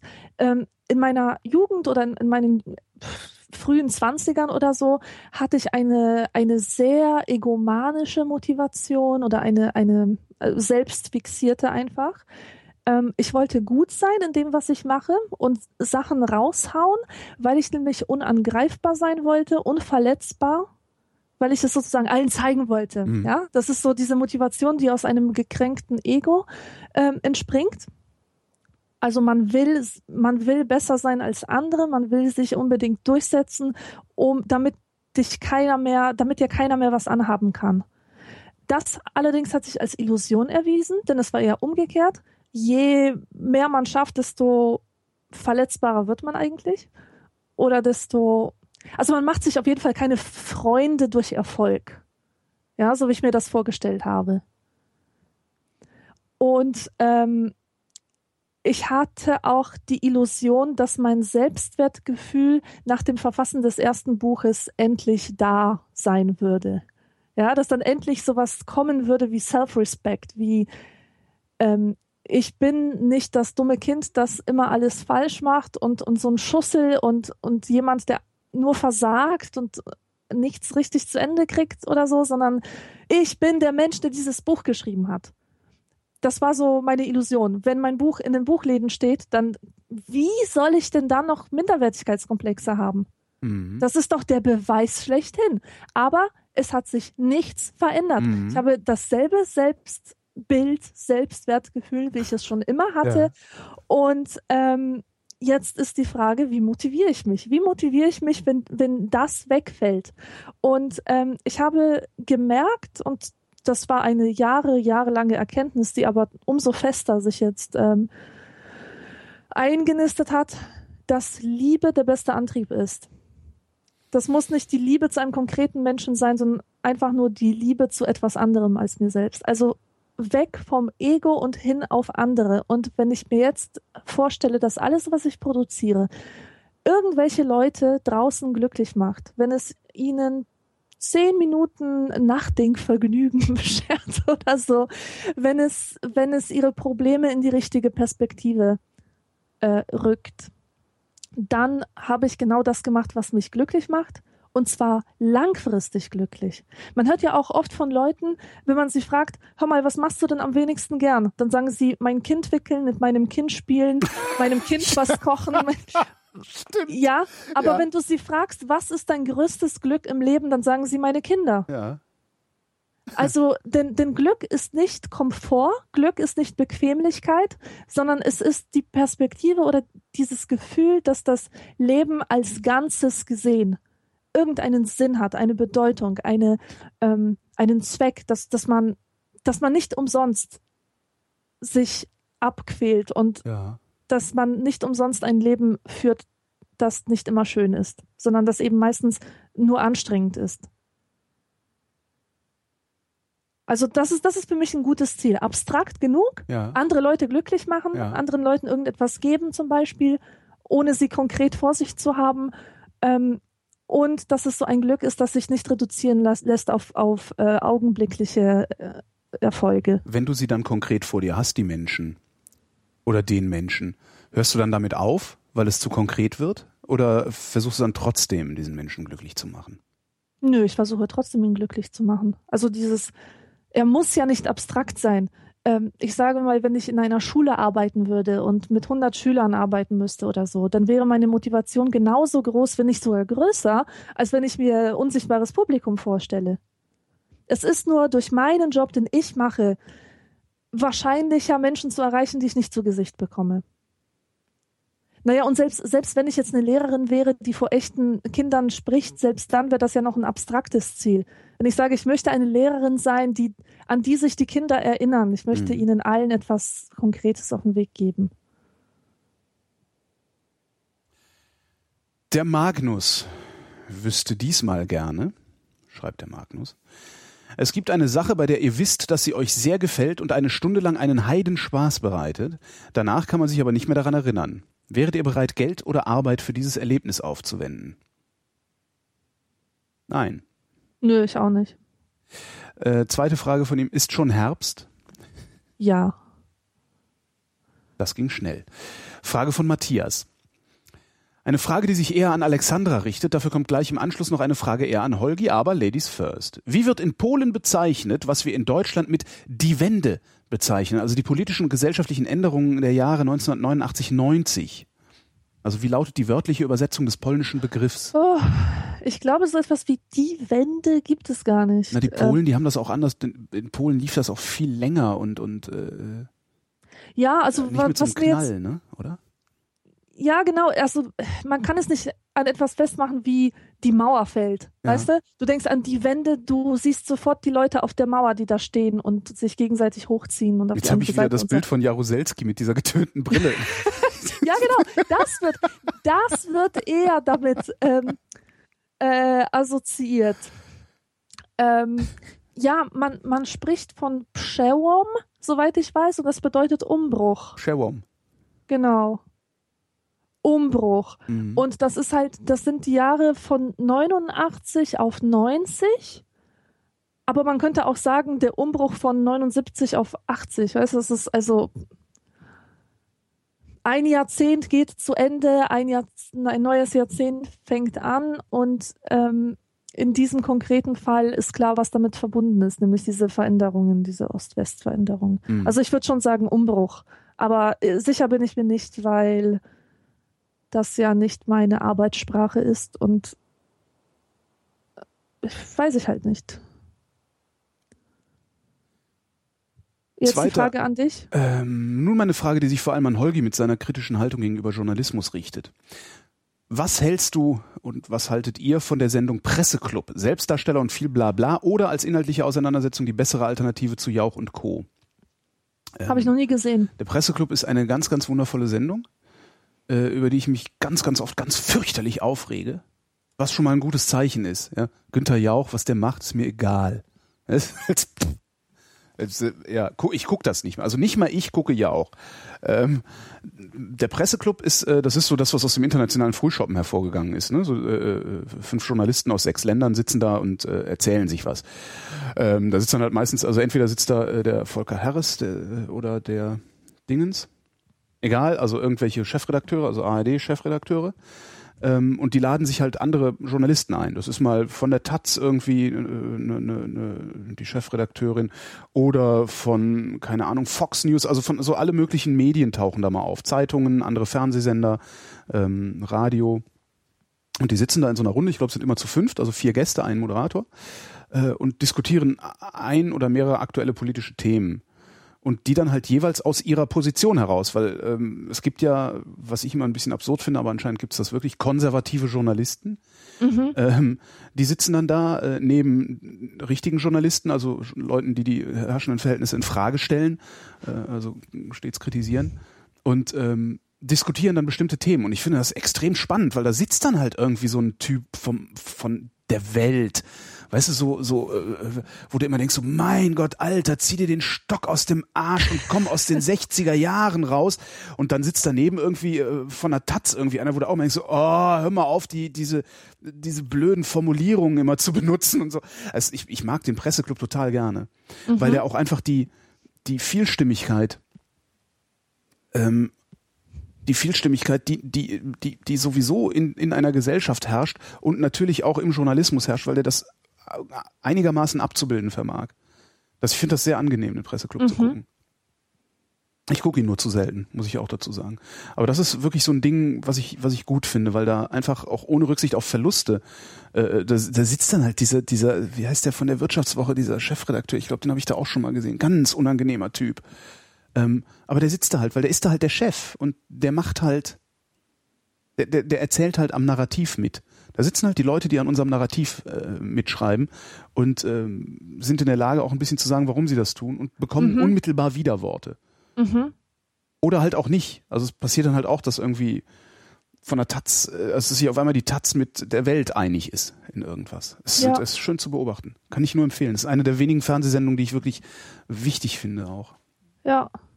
Davon könnte es eigentlich gerne mehr geben. Dafür kann man dann so einen Quatsch wie Günter Jauch und so rausschmeißen, weil das braucht halt kein Mensch. Ja. Aber ist ja, ne, ich habe ja nichts zu sagen. Auf mich hört ja keiner, sonst hätten wir keine dritten Programme mehr. Der Michael wüsste gerne. Woher hat der Einbeinige seinen Namen? Ja, weil er nur ein Bein hat. Was äh, ist der Einbeinige? Ist das irgendwie ein Der Einbeinige, der Einbeinige sitzt immer äh, an der Hotline, wenn ich eine Radiosendung moderiere und nimmt Anrufe entgegen, um sie in die Sendung durchzustellen. Ach so. Ah. Und er hat halt nur ein Bein, also wirklich. Der, äh, sonst würde ich ihn doch nicht Einbeiniger nennen, oder? Ja, ich weiß, ich weiß, ich weiß überhaupt nicht, da, äh, weißt du, der Einbeinige in dieser Frage könnte für mich jeder sein. Sa nein, nein, ähm, das ist der Einbeinige. Der Einbeinige sitzt der immer an der Einbeinige, Hotline. okay. Seit Okay. 1999 sitzt der Einbeinige immer an der Hotline, wenn ich eine Radiosendung mache. Es gibt nämlich eine Gestalt, die immer wieder vorkommt in mittelalterlichen ähm, Texten, halb fiktiven Reiseberichten. Das ist halt auch der, der Einbeinige. Mhm. Der wird auch als Monopod äh, bezeichnet. Oder aber viel geläufiger ist der Skiapod. Oder das sind halt die Skiapoden.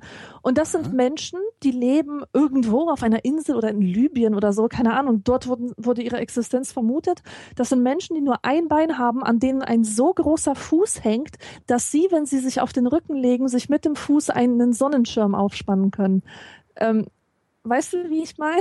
Also Ja, die, äh, die liegen auf dem Ja. Rücken, strecken im 90-Grad-Winkel das Bein nach oben und der Fuß ähm, beschattet ihr Gesicht. beschattet ihr Gesicht, ganz genau. Ach, wie schön. Das sind die Ein Einbeinigen, an die ich da jetzt. Äh, Nein, nein, Spontan das ist, gedacht das ist habe. äh, mein, mein äh, äh, hündischer Assistent, okay. der Einbeinige. Ja. Ähm, Manuel wüsste gerne, wie viel Holger steckt in Holgi, wie viel Alexandra steckt in Silent Tiffy. Hm. Das können nur Menschen beantworten, die mich sehr gut kennen. Das Ich ist gut, das dass du nicht das sagst. ich kann das nicht ist beantworten. gut, dass du sagst, sehr gut kennen. Ähm, Was da sicherlich, was sicherlich in Holgi nicht steckt, ist meine Angst. ja.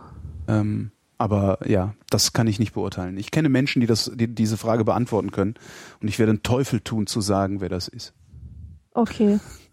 Wa- Was ich, was mich immer so bestürzt, ist, dass Leute, die mich aus dem Real Life kennen, und das bedeutet nicht äh, irgendwann im RL kennengelernt, Mhm. sondern ähm, die mich wirklich im echten Leben kennengelernt haben, dass diese Leute entweder total befremdet sind von meinem Internetauftritt Oder- ja. oder diesen gar boykottieren aus Angst, dass sie ihr positives Bild von mir verlieren könnten. Mhm. Und dann schlägt mir so ein demonstratives Desinteresse entgegen. Und dann sagen die Leute, ich will ja gar nicht wissen, was du da machst. Als würde ich das sonst was machen. Und ich weiß nicht, was das soll. Also ähm, teilweise kann ich es verstehen. Ähm, als ich noch mehr getwittert habe, war ich immer dieser missgelaunte Vogel. ja, es hat mich sehr Und- amüsiert. Ähm, und das passt, das ist also immer missgelaunt, immer und immer böse und immer Mhm. sarkastisch. Und das passt einfach nicht zu meinem freundlichen Auftritt im echten Leben. Die meisten Menschen kennen mich einfach als Person, die doch recht wenig sagt und, und sehr nett ist, immer nett. Mhm. Und sind dann sehr schockiert davon, dass ich ähm, eine total Seite starke, hast. ja, und dass ich auch vor allem sehr starke Meinungen zu einem habe. Mhm. Ähm, also als ich noch geblockt habe, war das, ähm, war das der Fall. Und ähm, das schockiert mich. Das, das macht, das bestürzt mich, das macht mich einfach nur traurig, weil ich mich komplett identifiziere mit der Internetperson und Mhm. weniger mit der netten Person. Ich bin halt nicht nett. Und wenn ich so tue, als wäre ich nett, dann gehen in meinem Kopf trotzdem böse Sachen ab. Ja. Also nicht immer, Ja, aber oder so, so, oft. so, eine, so eine starke Trennung gibt's da bei mir mit Sicherheit nicht. Ja. Ähm, es, ich habe sogar ein bisschen Angst davor, dass, ähm, Wenn ich Gelegenheit habe, werde ich sie mal fragen. Ähm, ich habe sogar ein wenig Angst davor, dass da nicht mehr viel Holger ist hinter Holgi. Mhm. Tatsächlich. Ja, das könnte, könnte sein. Ich kann es, ich, wirklich, das ist keine Koketterie. Ich kann es nicht beurteilen. Ich kann es nicht. Aber du hast ich weiß, dass es gibt, es gibt einen Rest Holger, den gibt es. Ja, und der, äh, aber ich weiß nicht, wie groß der ist. Ich, ich weiß es nicht. Dazu kenne ich, klingt jetzt blöd, dazu kenne ich auch mein Werk nicht gut genug. Mhm. Äh, ich weiß es nicht. Aber, aber du hast doch nie das Gefühl, dass du einen Satz hintippst und, und dabei denkst, haha, ich tue jetzt mal so, als wäre ich ein ganz anderer Holger oder so. Also das nicht, aber ich tippe da schon Sätze hin, bei denen ich denke, ähm, und das passiert sehr häufig, es wäre besser, meine Stimme zu hören, die diesen Satz sagt, um ihn nicht Okay. misszuverstehen. Okay. Das schon. Und ähm, w- wie ist das bei dir mit äh, mich würde interessieren, wie sich deine Illusion vom Internet gewandelt hat ähm, in den letzten Jahren, was so Kontakte angeht, Eine weil Illusion ähm, vom Internet. ja, ich gehe jetzt, ich unterstelle jetzt einfach mal, dass, dass du auch desillusioniert bist ein bisschen vom Nein. Internet. Nein? Nein, Okay. Ja, ich halt schon. nee, ich ähm, nicht. In einem ganz gewissen Punkt, ja, weil du immer so ein Menschelmensch warst, der viel gemenschelt hat, äh, der keine, keine Probleme hatte, auf normale Menschen zuzugehen und auch Kontakt, regelmäßig Kontakt Ja. zu echten Menschen hatte. Das hatte ich halt nicht und für mich war Internet eine Flucht und ich habe mir eingebildet, dass Internetbeziehungen, also soziale Beziehungen im Internet irgendwie echter sind und Ah, eine mehr mhm. geben als der Mensch, der fleischlich mit seiner, mit seiner triefenden Nase irgendwie vor, vor dir steht. Und ähm, ich habe mir eingebildet, dass ich keine echten Menschen brauche. Also was heißt echte Menschen? Also ver- verstehe schon diesen, diesen eins Ja, zu eins mhm. Augenkontakt. Nein, das ist ja und- auch doof, weil wenn, was da so hingeschrieben ist, das kann man ja auch viel besser, da kann man sich ja auch nochmal überlegen und nochmal nachfragen. Und wenn man Ja, sich ganz genau, sitzt, ganz genau. ne, die, die, die, ganzen, die ganze äh, äh, emotionale Ebene, auf Ja. der man da kommuniziert, die nimmt das Internet halt raus. Ähm, klar, aber das habe ich nie so gesehen. Also ich habe das immer für eine Illusion gehalten, Ja, okay. dass es da also, irgendwie besser sei oder so. Nein, nein, nein, ganz im Gegenteil. Ich halt nicht. Und ich, ich habe einfach, ähm, mittlerweile weiß ich, dass ich total abhängig bin, emotional von Augenkontakt, von echtem Ah, ja. Augenkontakt. Mir bringt es so viel, einem Menschen in die Augen zu sehen. Das kann man sich gar nicht vorstellen. Man könnte mich für verrückt halten, aber das ist wirklich so. Nein, das also auf die das, Idee. Das äh, führt zu echter Connection bei mir. Äh, es, ja, Ja. gut, also vielleicht klingt es verrückt, dass ich das so Nein, das betone, ist- das weil es für die genau meisten so. Menschen total normal ist, aber Das ist Ähm, aber halt auch genau so. Also ich, ich, ich behaupte sogar, dass diejenigen, die immer noch behaupten, dass es nicht so sei, behandlungsbedürftig sind. Ja, Äh, therapiepflichtig, sage ich immer so schön. Nee, also das ist das, äh, das ist nicht so. Das ist da nicht besser. ja, Das ist da nicht besser, ähm, weil nämlich du die ganze Zeit mit Menschen zu tun hast. Das ist so, es gibt so ein paar ganz interessante äh, Analysen über Facebook, also wo sich, wo sich auch Psychologen, Soziologen damit mal auseinandergesetzt haben. Ähm, daher habe ich diesen, diese Idee, habe ich auch schon mal gesagt, glaube ich, ähm, jeder, der publiziert, egal wo er publiziert, ähm, vor allen Dingen aber im Internet, präsentiert sich. Der ist nicht, sondern der präsentiert sich. Mhm. Und in dem Moment, wo du dich präsentierst, achtest du darauf, wie du dich präsentierst und in welchem Licht, ob du dich jetzt als äh, äh, lustiger Typ darstellst oder ob du jetzt die nachdenkliche bist oder so. Scheißegal, du präsentierst dich. Ja. Es ist immer eine Auswahl deiner selbst. Ähm, und das kann nicht echt sein. Und äh, Ja. was ich, was ich, was funktioniert oder was einigermaßen funktioniert ist, ich habe irgendwann auch mal ähm, den Satz geschrieben, wenn du bist, wie du bloggst, liebe ich dich Mhm. Den habe ich einfach so geschrieben, weil mir das häufig passiert, dass ich irgendwo irgendwas lese ähm, oder auch, auch vor allen Dingen die Blogs von, von Menschen lese, äh, auch über eine längere Zeit und denke, wenn du so bist, wie ich glaube, dass du bist, weil du so schreibst, wie du schreibst, dann bist du jemand, in den ich mich verlieben kann. Mhm. Ähm, das funktioniert sehr zuverlässig bei mir. Also ich bin sehr selten auf dieser Ebene enttäuscht worden. Also es war bisher immer so, dass wenn ich irgendwen gelesen habe und nett und lustig und sonst wie fand und habe den kennengelernt, war er auch nett und lustig und sonst. wie. Mhm.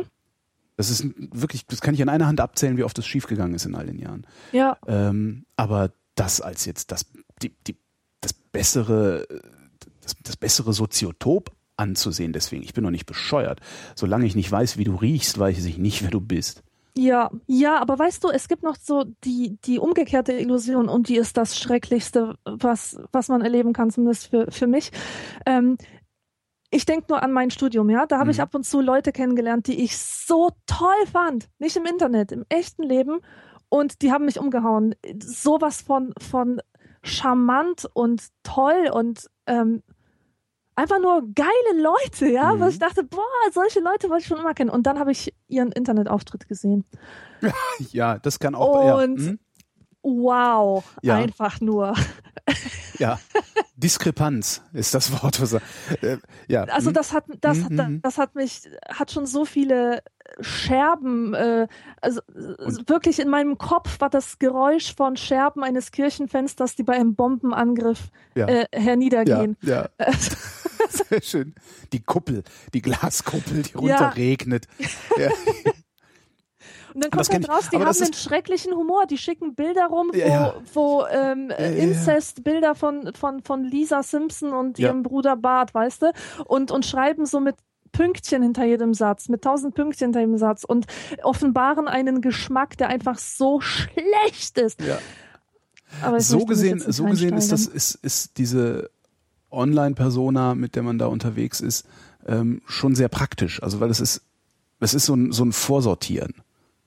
Ja, also ich, äh, äh, du, du bekommst halt zumindest mit, wie möchte diese Person sich präsentieren. Mhm. Also wie präsentiert sich diese Person? Bin ich mit der Präsentation einverstanden? Und bin ich mit der Präsentation einverstanden, dann bin ich vermutlich auch mit der restlichen Person einverstanden. Ja. Das ist klar. Und die, ja, und, und so gesehen ist das irgendwie ganz praktisch, weil du hast dann halt äh, doch eine etwas, etwas längerfristige oder eine, eine, eine Langzeitdokumentation im Netz. Also wenn du jetzt die zehn Jahre meines Blogs rückwärts liest, da kriegst du schon ein bisschen mit, was ich so für einer bin. Mhm. Zumindest in Teilen. Ja. Und das ist ja schon mal was. Und da kannst ja. du dann schon mal sagen, okay, das, das ist halt letztendlich ist das der erste Eindruck. Genau, und vor allem geht es auch nicht so sehr um den Inhalt meiner Meinung nach, sondern um die Form, in der du es machst. Ja, ja, ja also auch. Man, man, könnte zum Beispiel sagen, hey, der Holgi, der hat ja vor fünf Jahren ganz anders über etwas gedacht, als er das heute tut. Ja, das will ich hoffen. Ja, aber die Tatsache, dass du über solche Gedanken, über, genau. über diese Themen dir Gedanken machst, das ist das, was dann für ja. mich das Wichtige ist, ja, wenn ich genau. dich als Mensch einschätzen soll. So, und das macht es dann wiederum besser. Also es ist jetzt nicht so, dass ich sage, das Internet, ohne das Internet wäre es genauso gut. Das mit Sicherheit nicht, aber es ist nicht das Bessere, es ist nicht die bessere Wahl. Mhm. Es erleichtert eigentlich das, das Socializing auf der einen Seite. Auf der anderen Seite macht es auch ein bisschen schwieriger, weil du, also zumindest was mich angeht, ich, obwohl, nee, stimmt auch nicht, ich lerne eigentlich immer ganz gut Leute kennen. Nee, funktioniert nicht. Also ich wollte gerade noch irgendwie äh, nicht ganz so versöhnlich mit diesem scheiß Internet sein, aber hat nicht geklappt. Das nächste Mal fällt mir aber was ein. Frage von Tristan. Glaubt, das war ein Anführungszeichen, danke, dass du es in Anführungszeichen gesetzt hast, glaubt ihr an Hypnose und NLP, also neurolinguistische Programmierung, mhm. und habt ihr positive oder negative Erfahrungen damit? Also ganz einfach, Hypnose funktioniert, das ist Suggestion, Fremdsuggestion. Ja. Äh, NLP ist Grütze. Also, also ist, äh, ich weiß wenig darüber, nur dass das diese Seduction-Spinner äh, ja, genau, ja, ja, genau. Ja, das, damit ja. assoziiere ich Neurolinguistisches Programmieren. Mhm. Ähm, das ist so eine die Annahme, dass du ähm, verkürzt gesagt, äh, wenn du dich nur intensiv genug in einer von dir gewünschten Situation äh, vorstellst, wird diese Situation auch irgendwann eintreffen, weil du deine Aufmerksamkeit dahingehend schärfst, nur noch solche Gelegenheiten wahrzunehmen, die dich in die gewünschte Situation treiben.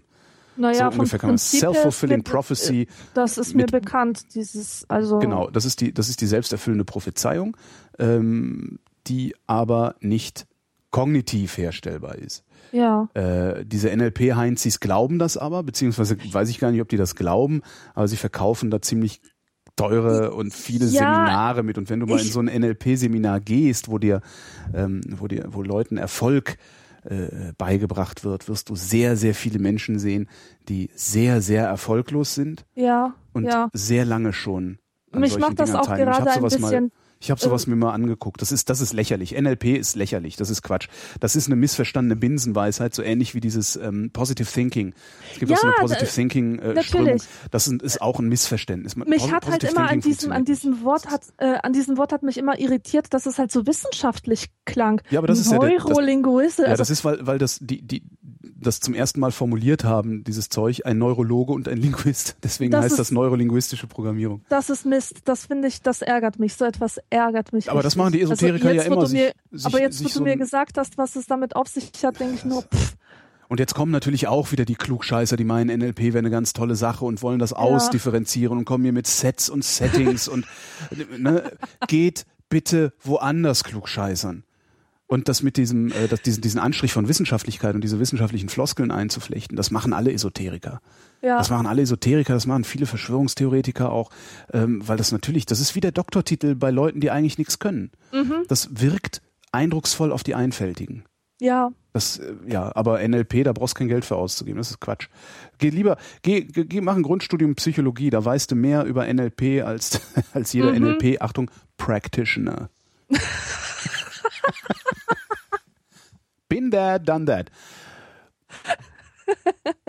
Björn fragt. Aber, aber du hast hm? dich nicht, Moment, du hast dich hypnotisieren lassen schon mal oder nicht? Äh, hypnotisieren lassen habe ich mich noch nicht. Nee, aber da kenne ich ja, halt, ich da, da kenne ich halt so die, die, die, da, da gibt es genug Arbeiten drüber, äh, dass ich, da habe ich jetzt keinen Zweifel dran, dass das funktioniert. Ja. Also das, da habe ich wirklich keinen Zweifel dran. Ob das jetzt dabei hilft, mit dem Rauchen aufzuhören, abzuspecken oder so, da habe ich Zweifel dran. Ja. Äh, und natürlich äh, führt es auch nicht dazu, dass man sich an frühere Leben erinnert, weil die hatte man nicht. Aber sonst funktioniert das. Mhm. Frage von Björn. Welche zurzeit verbotenen Drogen sollte man legalisieren und warum? Ich bin ja jetzt nicht so der Drogenexperte, aber ich finde, man sollte Zigaretten endlich mal verbieten. Gott, geht mir das auf die Nerven. Ja, ne? Weißt du, du liegst abends schön im Bett und machst das Fenster auf und es ist tolle Abendstimmung und ja. draußen schaust du dir die Sterne an und die Nachbarin, du hörst nur das Feuerzeug klicken und ein Schwall von stinkendem Rauch ja. dringt in dein Schlafzimmer. Ich könnte ausrasten. Das Problem ist, du kannst halt nicht verbieten, dass andere dich belästigen. Das ist halt so ein bisschen das Problem. Ne? Also jeder, der, mhm. ne, dann, dann, so ich, ich, behaupte ja, dass die meisten Menschen äh, überhaupt kein Problem damit hätten, wenn, wenn Zigaretten verboten würden. Damit haben äh, im Wesentlichen die Raucher ein Problem, die Tabakindustrie und dann diese ganzen äh, äh, äh, Zwangsdialektiker, die immer meinen, ja, nee, äh, ich finde das ja schon okay, wenn die anderen machen können, was sie wollen. Und also diese Leute. Aber Du kannst, du kannst es halt nicht verbieten. Geht nicht. Mhm. Kannst du nicht. Also klar, wäre toll, wenn man es machen würde. Ähm, in den Kneipen haben wir es ja versucht mit, mit nur mäßigem Erfolg, weil selbst da diese ganzen Sprallos, die zwar selber nicht äh, tabaksüchtig sind, aber irgendwie sich von der Werbung haben einreden lassen, rauchen würde zu irgendetwas sinnvoll dazugehören. Ja. Ähm, weil die halt auch mit auf die Barrikaden gegangen sind. Wären die nicht mit auf die Barrikaden gegangen, hätten wir rauchfreie Kneipen und Restaurants und es wäre kein Problem. Ist es in anderen Ländern ja auch nicht. Mhm. Ähm, ja. Nee, aber das kriegst du halt nicht hin. Du kannst es nur verbieten, wenn du sagst, okay, es ist ähm, nachteilig für die durchschnittliche Gesundheit der Bevölkerung. Ja, und da äh, wird es halt schwierig, weil natürlich die Tabakindustrie äh, jahrzehntelang äh, Lobbying betrieben hat, äh, jahrzehntelang uns über Reklame äh, bestimmte ja eben ein, eingehämmert hat, Rauchen würde irgendwo normal sein in irgendeinem Kontext. Äh, das ich glaube, das dauert einfach noch so eine Generation oder zwei, bis wir zur Vernunft gekommen sind und einfach sagen, was soll der Quatsch, weg damit. Mhm. Wir schaffen es ja noch nicht mal richtige Werbeverbote zu machen. Obwohl die nachweislich helfen. In Frankreich hat das sehr geholfen. Ja. Also Erstkonsumenten kriegst du mit Werbeverboten, äh, kriegst du Erstkonsumenten. Äh, beziehungsweise kriegst du sie nicht weg, sondern dann werden sie halt erst keine Erstkonsumenten. Aber darum ging es ja nicht. Die Frage ist, welche von den verbotenen Drogen sollte man legalisieren? Also ich finde ja, äh, wo du sagst, man sollte rauchen würden, ich finde, dass man Alkohol dringend kontrollierter. Ja, was soll das? Sollte. Das ist die Droge, die das den größten Schaden anrichtet. Ja.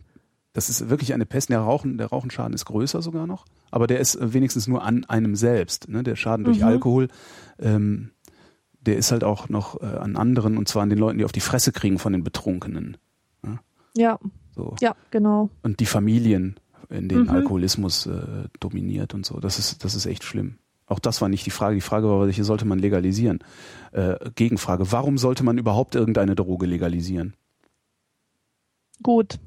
Gut gelöst. Also die Frage will ich erstmal beantwortet haben. Warum Mhm. sollte man überhaupt irgendeine Droge legalisieren? Welche?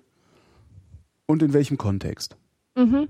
Das mag, Ja, sein, dass die, genau. Das mag sein, dass die Begründung lautet, weil der Mensch nicht ohne Drogen kann. Das ist sehr gut möglich.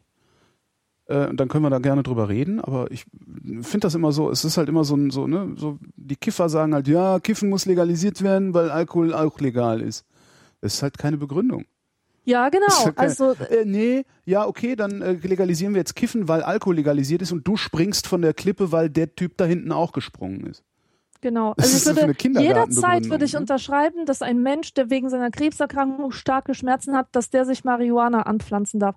Das würde ich jederzeit befürworten. Also ich, Oder, oder in der Apotheke legal kaufen. Aber ob mein 14-jähriges Kind sich in der Apotheke Gras kaufen kann, ich weiß nicht. Würden wir es legalisieren und würden wir es kontrolliert abgeben, könnten wir wahrscheinlich sogar noch viel besser vermeiden, dass 14-jährige Kinder sich Gras kaufen, als wir das heute tun. Ja, würden stimmt. wir es es legalisieren, nicht also hätten wir eine Mhm. Coffeeshop-Kultur, hätten wir auch mit Sicherheit nicht so viele, so viel Einstieg in härtere Drogen, weil Kiffen ist ja nicht eine Einstiegsdroge, weil ich noch krassere Drogen danach haben will, sondern Kiffen ist eine Einstiegsdroge, weil der Typ, der mir das Gras verkauft, in der Regel auch die E's verkauft. Ja. Deswegen, der hat das da liegen. Wenn das da nicht liegt, dann komme ich da mir gar nicht ran. Also das ist so eine meiner, meiner Thesen zumindest. Ich, äh, weißt du, es, ist- ich bin auch weit davon entfernt zu sagen, alles verbieten. Also, weil ich finde Kiffen echt lustig, ja. Aber wenn wir sagen, wir legalisieren etwas oder wir verbieten etwas, dann will ich eine Begründung dafür sehen, die zumindest von der Mehrheit der Gesellschaft mitgetragen werden kann. Und das Mhm. kann nicht die Begründung sein, weil ich gern mal eine Bon rauche. Das Ja. kann nicht die Begründung sein. Ja. Ansonsten bist du ein Spießer, ne? Wenn, wenn du willst, dass alle so leben, wie du lebst, dann bist du halt ein Mhm. Spießer.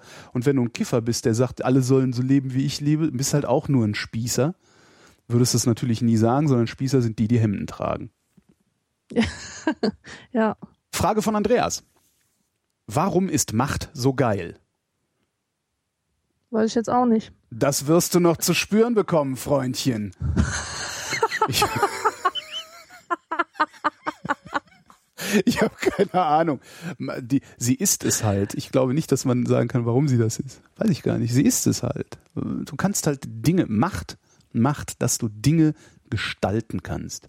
Ja, aber was ist denn mit den negativen Dingen? Also äh, für mich gibt es eine negative und und eine positive, äh, ein positives Potenzial von Macht. Weil was ich sehr geil finde, ist Pippi Langstrumpf, die Macht hat und darauf verzichtet, sie gegen andere einzusetzen. Aber das ist Pippi Langstrumpf. Das ist ja? Macht. Ja, auch das, Und- auch das ist letztlich ist ja auch Macht. Nicht gezwungen werden zu können, ist ja auch sowas. Pippi Ja. Langstrumpf kann nicht gezwungen werden. Ja, genau. Und das Aber kann sie, und das ist so, weil sie Macht hat. Wäre Pippi Langstrumpf nicht mächtig, könnte sie gezwungen werden. Ich Ja, glaube, wenn du Macht hast, kannst du dich dem nicht einfach, der, der nicht einfach so entledigen. Nein, was ich sagen will ist, Pippi Langstrumpf hat Macht, aber sie ist an diese Macht nicht gekommen, indem sie irgendwelche Karriereetagen ähm, ähm, beklettert hat. Die hat einfach äh, Goldtaler unterm Bett liegen, die ihr der Vater geschickt hat. Äh, der Vater ist ähm, Outcast, ja, als, als äh, Segeltyp, als, als Kapitän eines Schiffes und Mohrenkönig. Negerkönig war das. Ist es jetzt Mohrenkönig? Ach nein, Nein, wir haben uns ja darauf geeinigt, dass wir nicht mehr Neger sagen. Genau. Genau, deswegen stimmt, habe ja, ich ja, das ja. Mhm. sofort anwenden. Verzeih, verzeih. Jedenfalls ähm, ist sie auch sehr stark, weil sie körperliche Macht hat. Die hat, die ist, die kann, die kann ihr ganzes Pferd hochheben, ja. Mhm. Aber sie setzt ihre Macht nie gegen andere ein. Und es gibt eine Machtposition, die dich zwingt, deine Macht immer wieder gegen andere einzusetzen, ob du willst oder nicht. Wenn du irgend so scheiß Manager bist oder was auch immer, Chef von irgendwas, dann zwingt dich deine Position zu einer gewissen Rücksichtslosigkeit gegenüber den Machtlosen. Ja. Und man kann nicht sagen, dass man immer nur Macht hat über seine eigene Macht. Viele Machtpositionen sind ja mit so extremen Einschränkungen verbunden. Also zum Beispiel die Verschränkung von Macht und Verantwortung. Jemand ist mächtig, Mhm. weil er Verantwortung hat und ähm, er muss im Namen dieser Verantwortung vielleicht auch mal ein paar Entscheidungen treffen, die nicht so toll sind und die nicht unbedingt seinem Willen entsprechen, sondern äh, dem größeren Ganzen, wofür er da verantwortlich ist. Ja, Weicht? ja. Aber nichtsdestotrotz ist das doch geil. Der Teil, der nicht dich einschränkt. Ja, der Teil, der einen nicht einschränkt, ist natürlich geil. Aber ich weiß gar nicht, ob das für mich so geil ist oder ob, ob ich das wollen würde. Ich war da immer total skeptisch.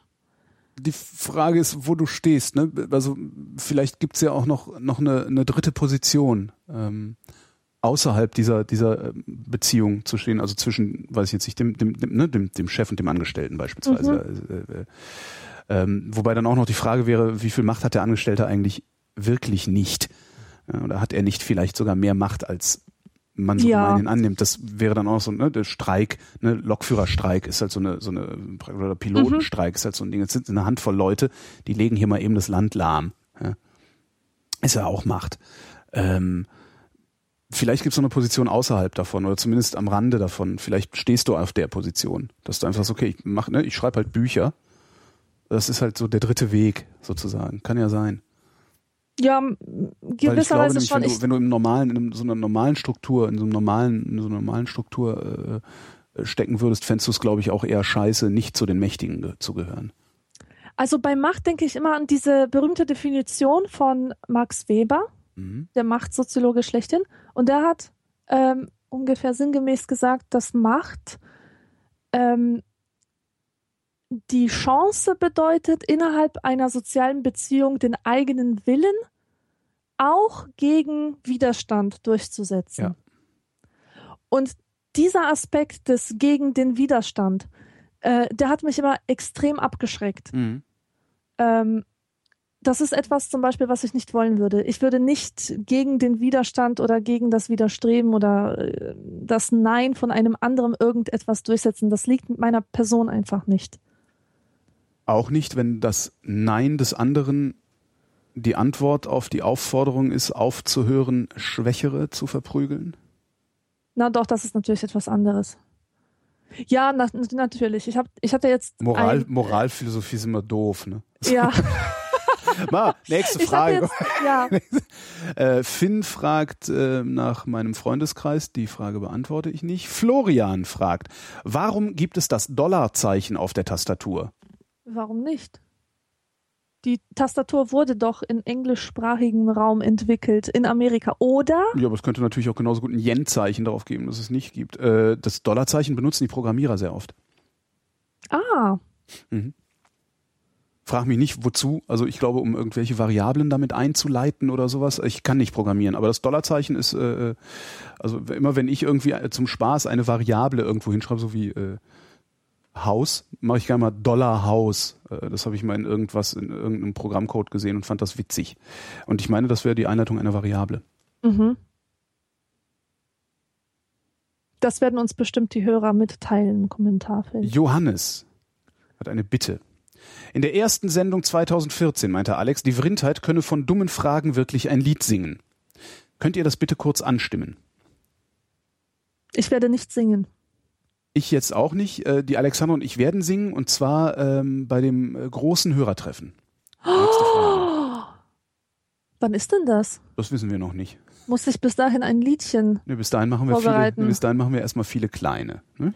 Okay, Ich habe dich gerade aus der Affäre gezogen. Sag danke. danke. Bitte. Liebe Vrindheit, auf welcher Bettseite schläft die Frau? Wessen? Na, auf der, die ihr zugewiesen wird, natürlich. oh, das war nicht Michael, sondern Michel. Verzeihung, Michel. Michelle. Michel. Ähm, Auf welcher Bettseite steht die Frau? Ist äh, doch wenn ich an Bettseite und Frau denke, dann fallen mir immer diese zwei ganz heiße Eisen. ein. Was fällt dir dann ein. Diese Stockfotos, die immer genommen werden, wenn es wieder in irgendeinem Lifestyle-Magazin über sexuelle Frustration und das Missverständnis oder Missverhältnis zwischen Männern und Frauen gibt, dann siehst du halt immer vorne in scharf die Frau, wie sie auf die Ellenbogen gestützt äh, irgendwie ganz, ganz mies, äh, mies gelaunt in die Gegend starrt und äh, dann so ver verschwommen im Hintergrund der Mann, der sich zugedeckt abwendet von ihr. Kennst du diese Fotos? Ja, jetzt, ja, okay. Ich Ja. muss ein bisschen, äh, ja, okay. Hm? Aber Furchtbar was hat, die. was, was ist da passiert? Ja, da hat Streit gegeben. Ja, aber warum, warum richtet ihr Frauen euch denn dann, warum setzt ihr Frauen euch denn nach dem Streit immer auf die Bettkante und das verstehe ich gar nicht. Warum macht ihr das immer? Furchtbar, ne? Wir können uns all, einfach nur wegdrehen und den Beleidigten spielen, Genau. wie der Mann. Und dann wären wir auf einer Ebene. Genau. Stattdessen, naja, Ich weiß gar nicht, worauf der Typ jetzt hier hinaus will, der Michel. Ähm, ich auch nicht. Wahrscheinlich äh, wollte er ein bisschen trollen. ja. David fragt, aktuell, es ist Januar 2014, läuft ein Shitstorm, weil Markus Lanz sich Sarah Wagenknecht gegenüber ziemlich unfein benommen hat. Ich kann mich da noch nicht mal mehr dran erinnern, so wichtig Ich war das Thema offensichtlich. Weil ich meine, da eine gewisse Tendenz zu erkennen, frage ich daher, was war der letzte Lanz-Skandal, der die sozialen Netzwerke beschäftigt hat? Und gibt es Wetten das immer noch? Lol. Also Wetten das gibt es noch, habe ich neulich auch irgendwie irritiert zur Kenntnis genommen, weil ich dachte, Was? Die, ja, ich dachte, die hätten damit aufgehört, aber irgendwie war neulich noch mal Wetten das irgendwo. Und wer hat's moderiert? Der Lanz. Nee. Da, zumindest ist das, also vielleicht bilde ich mir das jetzt auch bloß ein. Aber ich meine, ich, nee, doch, nee, Das ist ja ein doch. Ding. Ja. Aber ja, nee, keine Ahnung. Skandal, Markus Lanz, Shitstorm, keine Ahnung. Nix. Jetzt guckt doch niemand mehr Fernsehen. Wer guckt diese Sachen denn überhaupt noch? Nur noch Leute, die das Internet nicht, oder nur noch Leute, die auf Facebook sind. Mhm. Mark fragt, eine sehr interessante Frage, die ich auch, äh, ja, Mark fragt, erst die Zähne putzen und dann frühstücken oder erst frühstücken und dann die Zähne putzen? Ich bin mir total sicher, dass wir diese Frage schon mal beantwortet haben. Ich kann mich nicht daran erinnern, hast du was Schlaues dazu gesagt? Weil ich weiß gar nicht, ob, gibt es da einen richtigen Weg? Nee, aber ich weiß, was ich gesagt habe, dass ich es nämlich überhaupt nicht. Ich habe gesagt, ich verstehe es nicht, wie man sich nach, wie man sich nicht nach, de, nach dem Zähneputzen, äh, nach dem Frühstücken die Zähne putzen kann. Das heißt, erst frühstücken, dann Zähne putzen. Das war für mich komplett logisch. Und Mhm. darauf hast du gesagt, aber was ist denn, wenn ich keinen Bock habe zu frühstücken, Genau. ähm, zu Hause und auf Arbeit muss, dann putze ich mir natürlich erst die Zähne und frühstücke dann, Ja. ohne mir danach die Zähne zu putzen. Es gibt das also war, immer noch nicht den richtigen Weg. Verdammt. ja, Naja. kommt auf die Situation an. Mensch, wir pflügen hier durch die Fragen durch. Alter Vater, Moritz ist jetzt dran. Moritz ähm, schreibt, weil ich es neulich in einer bekannten Satirezeitschrift gelesen habe, die faktenbasierte Hetze. Nun frage ich, gibt es das überhaupt? Und falls ja, darf man es? Nein. Faktenbasierte Hetze. Das gibt es, aber man darf es nicht. Wie geht das? Ähm, Faktenbasierte Hetze ist, achso, ich- wenn, ich wenn, dir, wenn, was wenn ne- klar ist, dass ich ein Idiot bin und alle immer sagen, Idiot, Idiot, Idiot. Oder wie? Nee, mir fällt dazu sofort etwas ein, was der Fritz Radatz in seinen Tagebüchern geschrieben hat. Oh. Äh, in einer Formulierung, die ich mir gemerkt habe, weil sie so schön war. Was ist denn eine Form? Ähm, Mhm. Und da hat er geschrieben, dass das, so wie der sich verhalten kann, hat, das wäre ja so, als hätte ich beim Günther im Schlafzimmer ein Korsett gefunden, ohne zu erwähnen, dass er vor kurzem eine Rückenoperation hatte. Verstehst du? Also gut, der Günther war wahrscheinlich ein schwuler Mann oder so, dem man vorwerfen könnte, er wäre jetzt irgendwie Drag Queen mäßig oder würde Frauenkleider tragen oder so. Mhm. Also du sagst, du hast bei Günther im Schlafzimmer ein Korsett gefunden, ja? Ja. Und hinten dran machst du. Und alle denken, boah, dieser perverse genau, Typ. pervers. Weil du einfach mal verschweigst, dass der eine Rückenoperation hatte das und dass es sich dabei um ein Rückenproblem handelt. Ja, das ist das, was ich mir darunter vorstelle. Ich Hm. weiß nicht, was die Titanic sich, oder? Satirezeitschrift. Äh, ich weiß nicht, was die, was die sich, ähm, ja klar, Eulenspiegel oder so. Eulensch- Hast du mal reingeguckt? Nee. ist nicht auszuhalten. Das ist nicht Satire. Also ich weiß nicht, was das ist, aber das ist so. Das ist ganz furchtbar gewesen. Ich habe das Okay. zehn Jahre her oder so, dass ich da mal reingeguckt habe. Ich dachte, oh, Eulenspiel ist ja auch eine Satirezeitschrift. Ich habe mich zu Tode gelangweilt. Mhm. Aber Nee, ich vielleicht hab bin ich auch einfach nur zu dumm, reingeschaut. den Eulenspiel zu verstehen. Nee, aber keine Ahnung. Also ich verstehe faktenbasierte Hetze. Fakten ohne Kontext sind das für mich. Das ist ja. Ich dachte äh, guck, eher, dass das man jemanden verfolgt aufgrund Also nicht, dass, dass man gegen jemanden hetzt, nicht, nicht, äh, indem man sich irgendwelche Unwahrheiten über den ausdenkt. Äh, Ach so. Die Juden haben unsere Brunnen vergiftet, ja, Ja. was sie nie getan haben, äh, sondern dass man irgendwie, ja, aufgrund irgendeiner Faktenlage. Ach so, also Hetze nicht im rhetorischen Sinne, sondern ähm, äh, weil, Ja, weil alles dafür spricht, dass der Mensch es tatsächlich verdient, dass man ihn hetzt, oder was? Naja, ja, ich überlege, ich überlege gerade, ob ich, ob es, irgendwie, ich, ich finde gerade kein Beispiel, wo ich mir vorstellen könnte, dass es faktenbasierte Hetze gibt. Also Hetze, also du verfolgst jemanden, ähm, also eine Gruppe verfolgt einen Einzelnen, das ist ja eigentlich Hetze.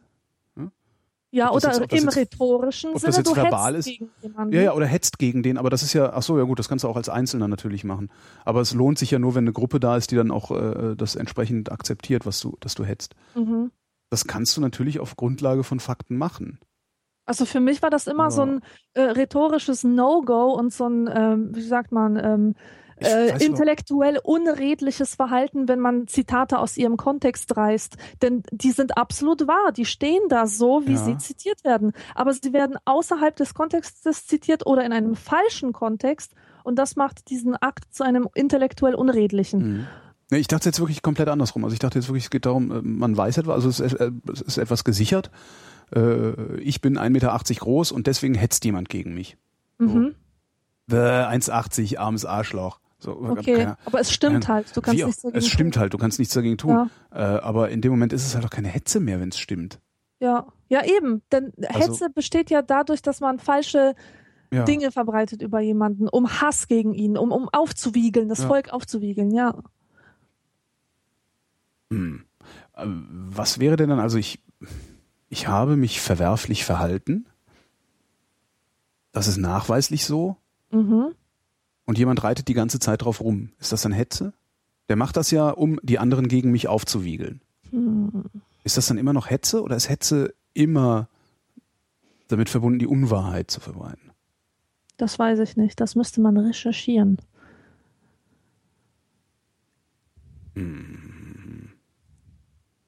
Dann muss das mal jemand recherchieren. Frage von Robert. Von Zeit zu Zeit, meist in ruhigen Momenten, wird mir schlagartig bewusst, dass ich ja irgendwann sterben werde. Natürlich weiß das jeder. In diesen Momenten wird mir das aber unglaublich real und intensiv bewusst und ein verdammt unangenehmes Gefühl steigt dann in mir auf. Haha, da kommt Religion her. Nach ein paar Minuten ist es dann wieder vorbei und alles geht seinen gewohnten Gang. Angefangen hat das, soweit ich das nachvollziehen kann, nachdem mein Vater vor drei Jahren gestorben ist. Ich bin jetzt 46 Jahre alt, mein Vater ist mit 84 gestorben. Habt ihr ähnliche Momente, in denen euch die eigene Vergänglichkeit so intensiv bewusst wird? Ich ja. Ich, echt? Ja. Ich würde so gerne sagen, ja, ich bin so deep, dass ich ständig über sowas das hat gar nachdenke, nichts aber mit Dieb zu tun, sondern das ist, Entschuldigung. Ich hab das nicht. Ich Cool. habe viele bist du? Jahr, Wie alt- du Hör bist- mal, ich habe Jahrtausende lang nicht existiert und das hat mir nicht geschadet. Also wovor Angst haben? Ich kapiere das irgendwie nicht. Dies, diese Angst vor der Vergänglichkeit. Vergänglichkeit ist etwas so ich weiß Gutes. gar nicht, das ist, das ist nicht Angst. Äh, Angst ist das, von Angst schreibt er ja auch nicht. Einfach Ähm, Unbehagen, unangenehmes Gefühl ja, angesichts scheiße der ist das, weil es macht, Äh, Vergänglichkeit. Ja, ich find's halt scheiße, weil es macht halt echt Spaß. Wenn es mir jetzt keinen Spaß machen würde, würde ich denken, ja gut, egal. Aber es macht mir halt echt Spaß. Und ich habe halt echt Bock darauf. Weißt du, so, ich mache dann so Sachen, also das ist so, so, so, wenn ich so mit diesen Grundlagenforschern rede, für den anderen Podcast, für den Resonator, ähm, ich rede da mit Leuten, die forschen an irgendwas, da, davon da weiß ich ganz genau, das wird in frühestens 80 oder 100 Jahren, wird das anwendbar sein. Und, Und du wärst einfach und ich wäre dabei. gerne mal dabei. Ich würde das Mhm. gerne mitkriegen. Ich würde gerne mitkriegen, wie wir auf den Mars fliegen und, und, und, und solche Sachen. Und ich finde das total kacke, dass ich es nicht mitkriegen werde. Aber das hat nichts mit Angst zu tun. Es ist einfach, ich mich, ja, ich finde das doof. doof, doof. Ja, das, doof. das kann ich nachvollziehen. Das Und- kann ich nachvollziehen. Und diese Momente, in denen mir diese Vergänglichkeit bewusst wird, die nehmen zu. mhm. Weil ich einfach die Hälfte meines Lebens, mindestens die Hälfte meines Lebens rum habe. Und seitdem das so ist, seit ich, seit ich so, ja, so, so 40 bin, ist das so, dass ich denke, ach scheiße, das war ja jetzt schon die Hälfte. Mhm. Und es wird jetzt auch nicht unbedingt besser, sondern die Knochen werden morscher, Ja, ne? ja. die Pumpe, die geht nicht mehr so. Solche. Und das finde ich halt schon doof irgendwie. Mhm. Aber Angst entwickle ich deswegen nicht und religiös werde ich deswegen bestimmt jetzt auch nicht, sondern ich Ja. vergehe halt. Genau. Das ist dem Universum ziemlich furz egal, Ja. was aus mir wird. Ja. Ich war schon immer sehr befremdet von, von der weiblichen, ich nenne das jetzt weiblich, ja, in, in Anführungsstrichen, von der weiblichen Angst vor dem Altern, diese Anti-Aging-Cremes Ja. und sowas. Ich kapier das nicht. Und ich bin aufgewachsen mit Serien wie Die Nanny, wo die Hauptfigur ständig über ihr Alter lügt. Die ist schon über 30, aber sagt ständig, sie wäre 29. Und ich habe es einfach nicht verstanden, warum das schlimm sein soll, 30 zu werden. Warum Ja, es schlimm einfach. sein soll, eine Falte zu bekommen. Äh, das sind alles solche Sachen, die, die. Es, es ist Quatsch. Also es gibt mit. Sicherheit, es gibt mit Sicherheit ein Alter, in dem die Haut so welk ist, dass man objektiv unattraktiv ist. ja, Äh, Das gibt's mit Sicherheit. Aber das ist nicht 30, das ist auch nicht 40 und das ist auch nicht 50 und ich bin mir mittlerweile sogar ziemlich sicher, dass das zumindest, wenn man äh, rauchfrei ist, auch nicht 60 ist. ja, genau. Ähm, interessanterweise schiebe ich diese Grenze immer ein Stück weiter raus. Ähm, also ne, so mit 30 hätte ich nicht gedacht, dass mit 50 äh, dass dann doch Frauen attraktiv sein könnten. Mhm. Jetzt weiß ich, sie sind es. Und Mhm. zwar ziemlich viele. Was ist auch so eine, so, ein- so eine Erkenntnis, die sich über die Jahre immer wieder bei mir, die immer wieder hochkommt bei mir und über die ich sehr gerne erzähle, weil ich die, weil ich macht mein Leben so angenehm. Je älter ich werde, desto mehr schöne Frauen laufen da rum da draußen.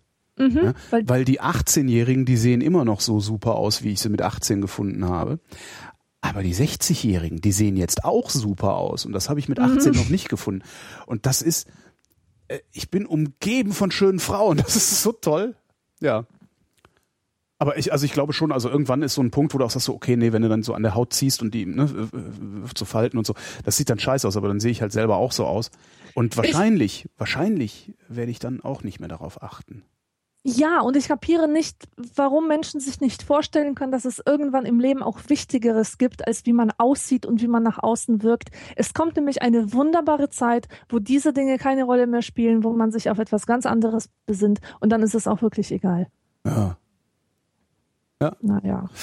Der Jan stellt eine Frage, die wir heute schon Aber, mal so ähnlich aber, hatten. aber, aber, aber. du musst weg, nix da. Willst du ja jetzt gut, wieder, willst jetzt wieder noch, rumstressen? Ich guck mal, guck mal, du machst, du machst am Ende machst du immer so einen Stress. Ich habe genau die Uhr im Blick. Wir sind seit einer Stunde und 56 Minuten on air und ich mach und wir machen eine zwei Stunden Sendung.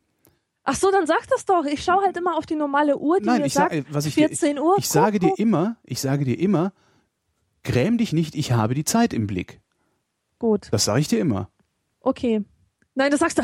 Das ist Doch, das sage ich doch, das sage ich doch, aber ich sage das immer erst nachdem das Outro gelaufen ist, damit ich nicht so belehrend klinge in der Sendung, du so. Arschgesicht.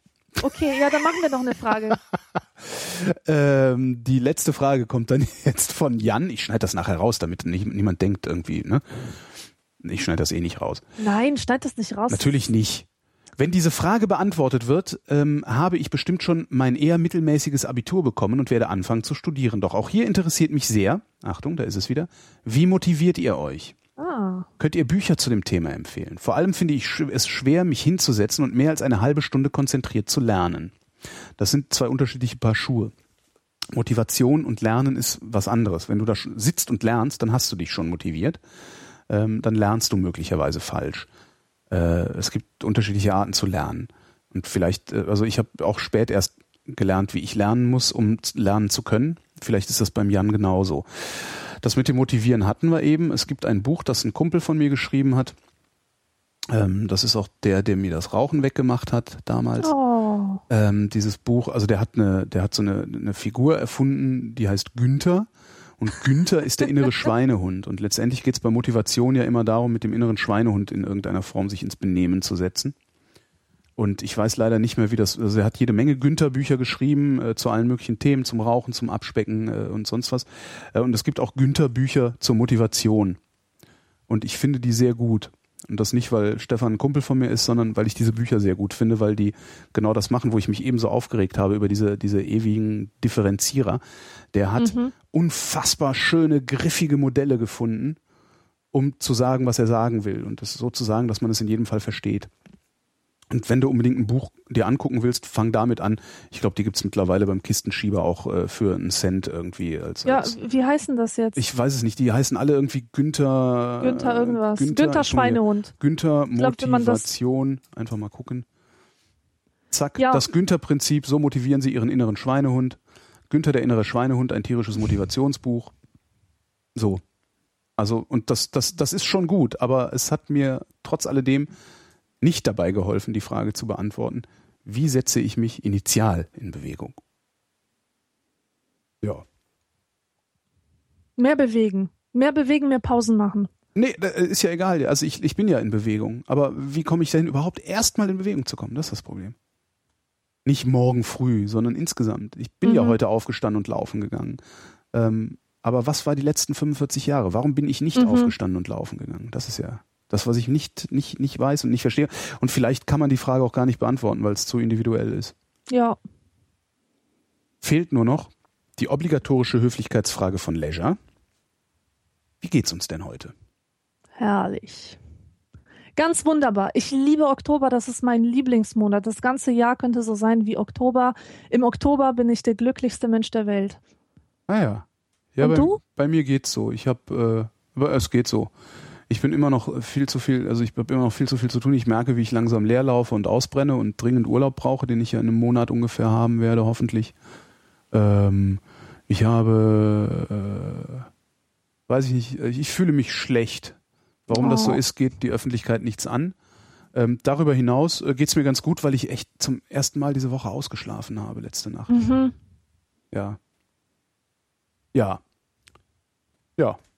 Dann wünsche ich Mit dir dieser gute schlechten Besserung. Laune entlassen wir euch in äh, den Rest eures Tages oder wann auch immer ihr das hier hört. Das war die Vrindheit. Vielen Dank, Alexandra. Danke. Tschüss.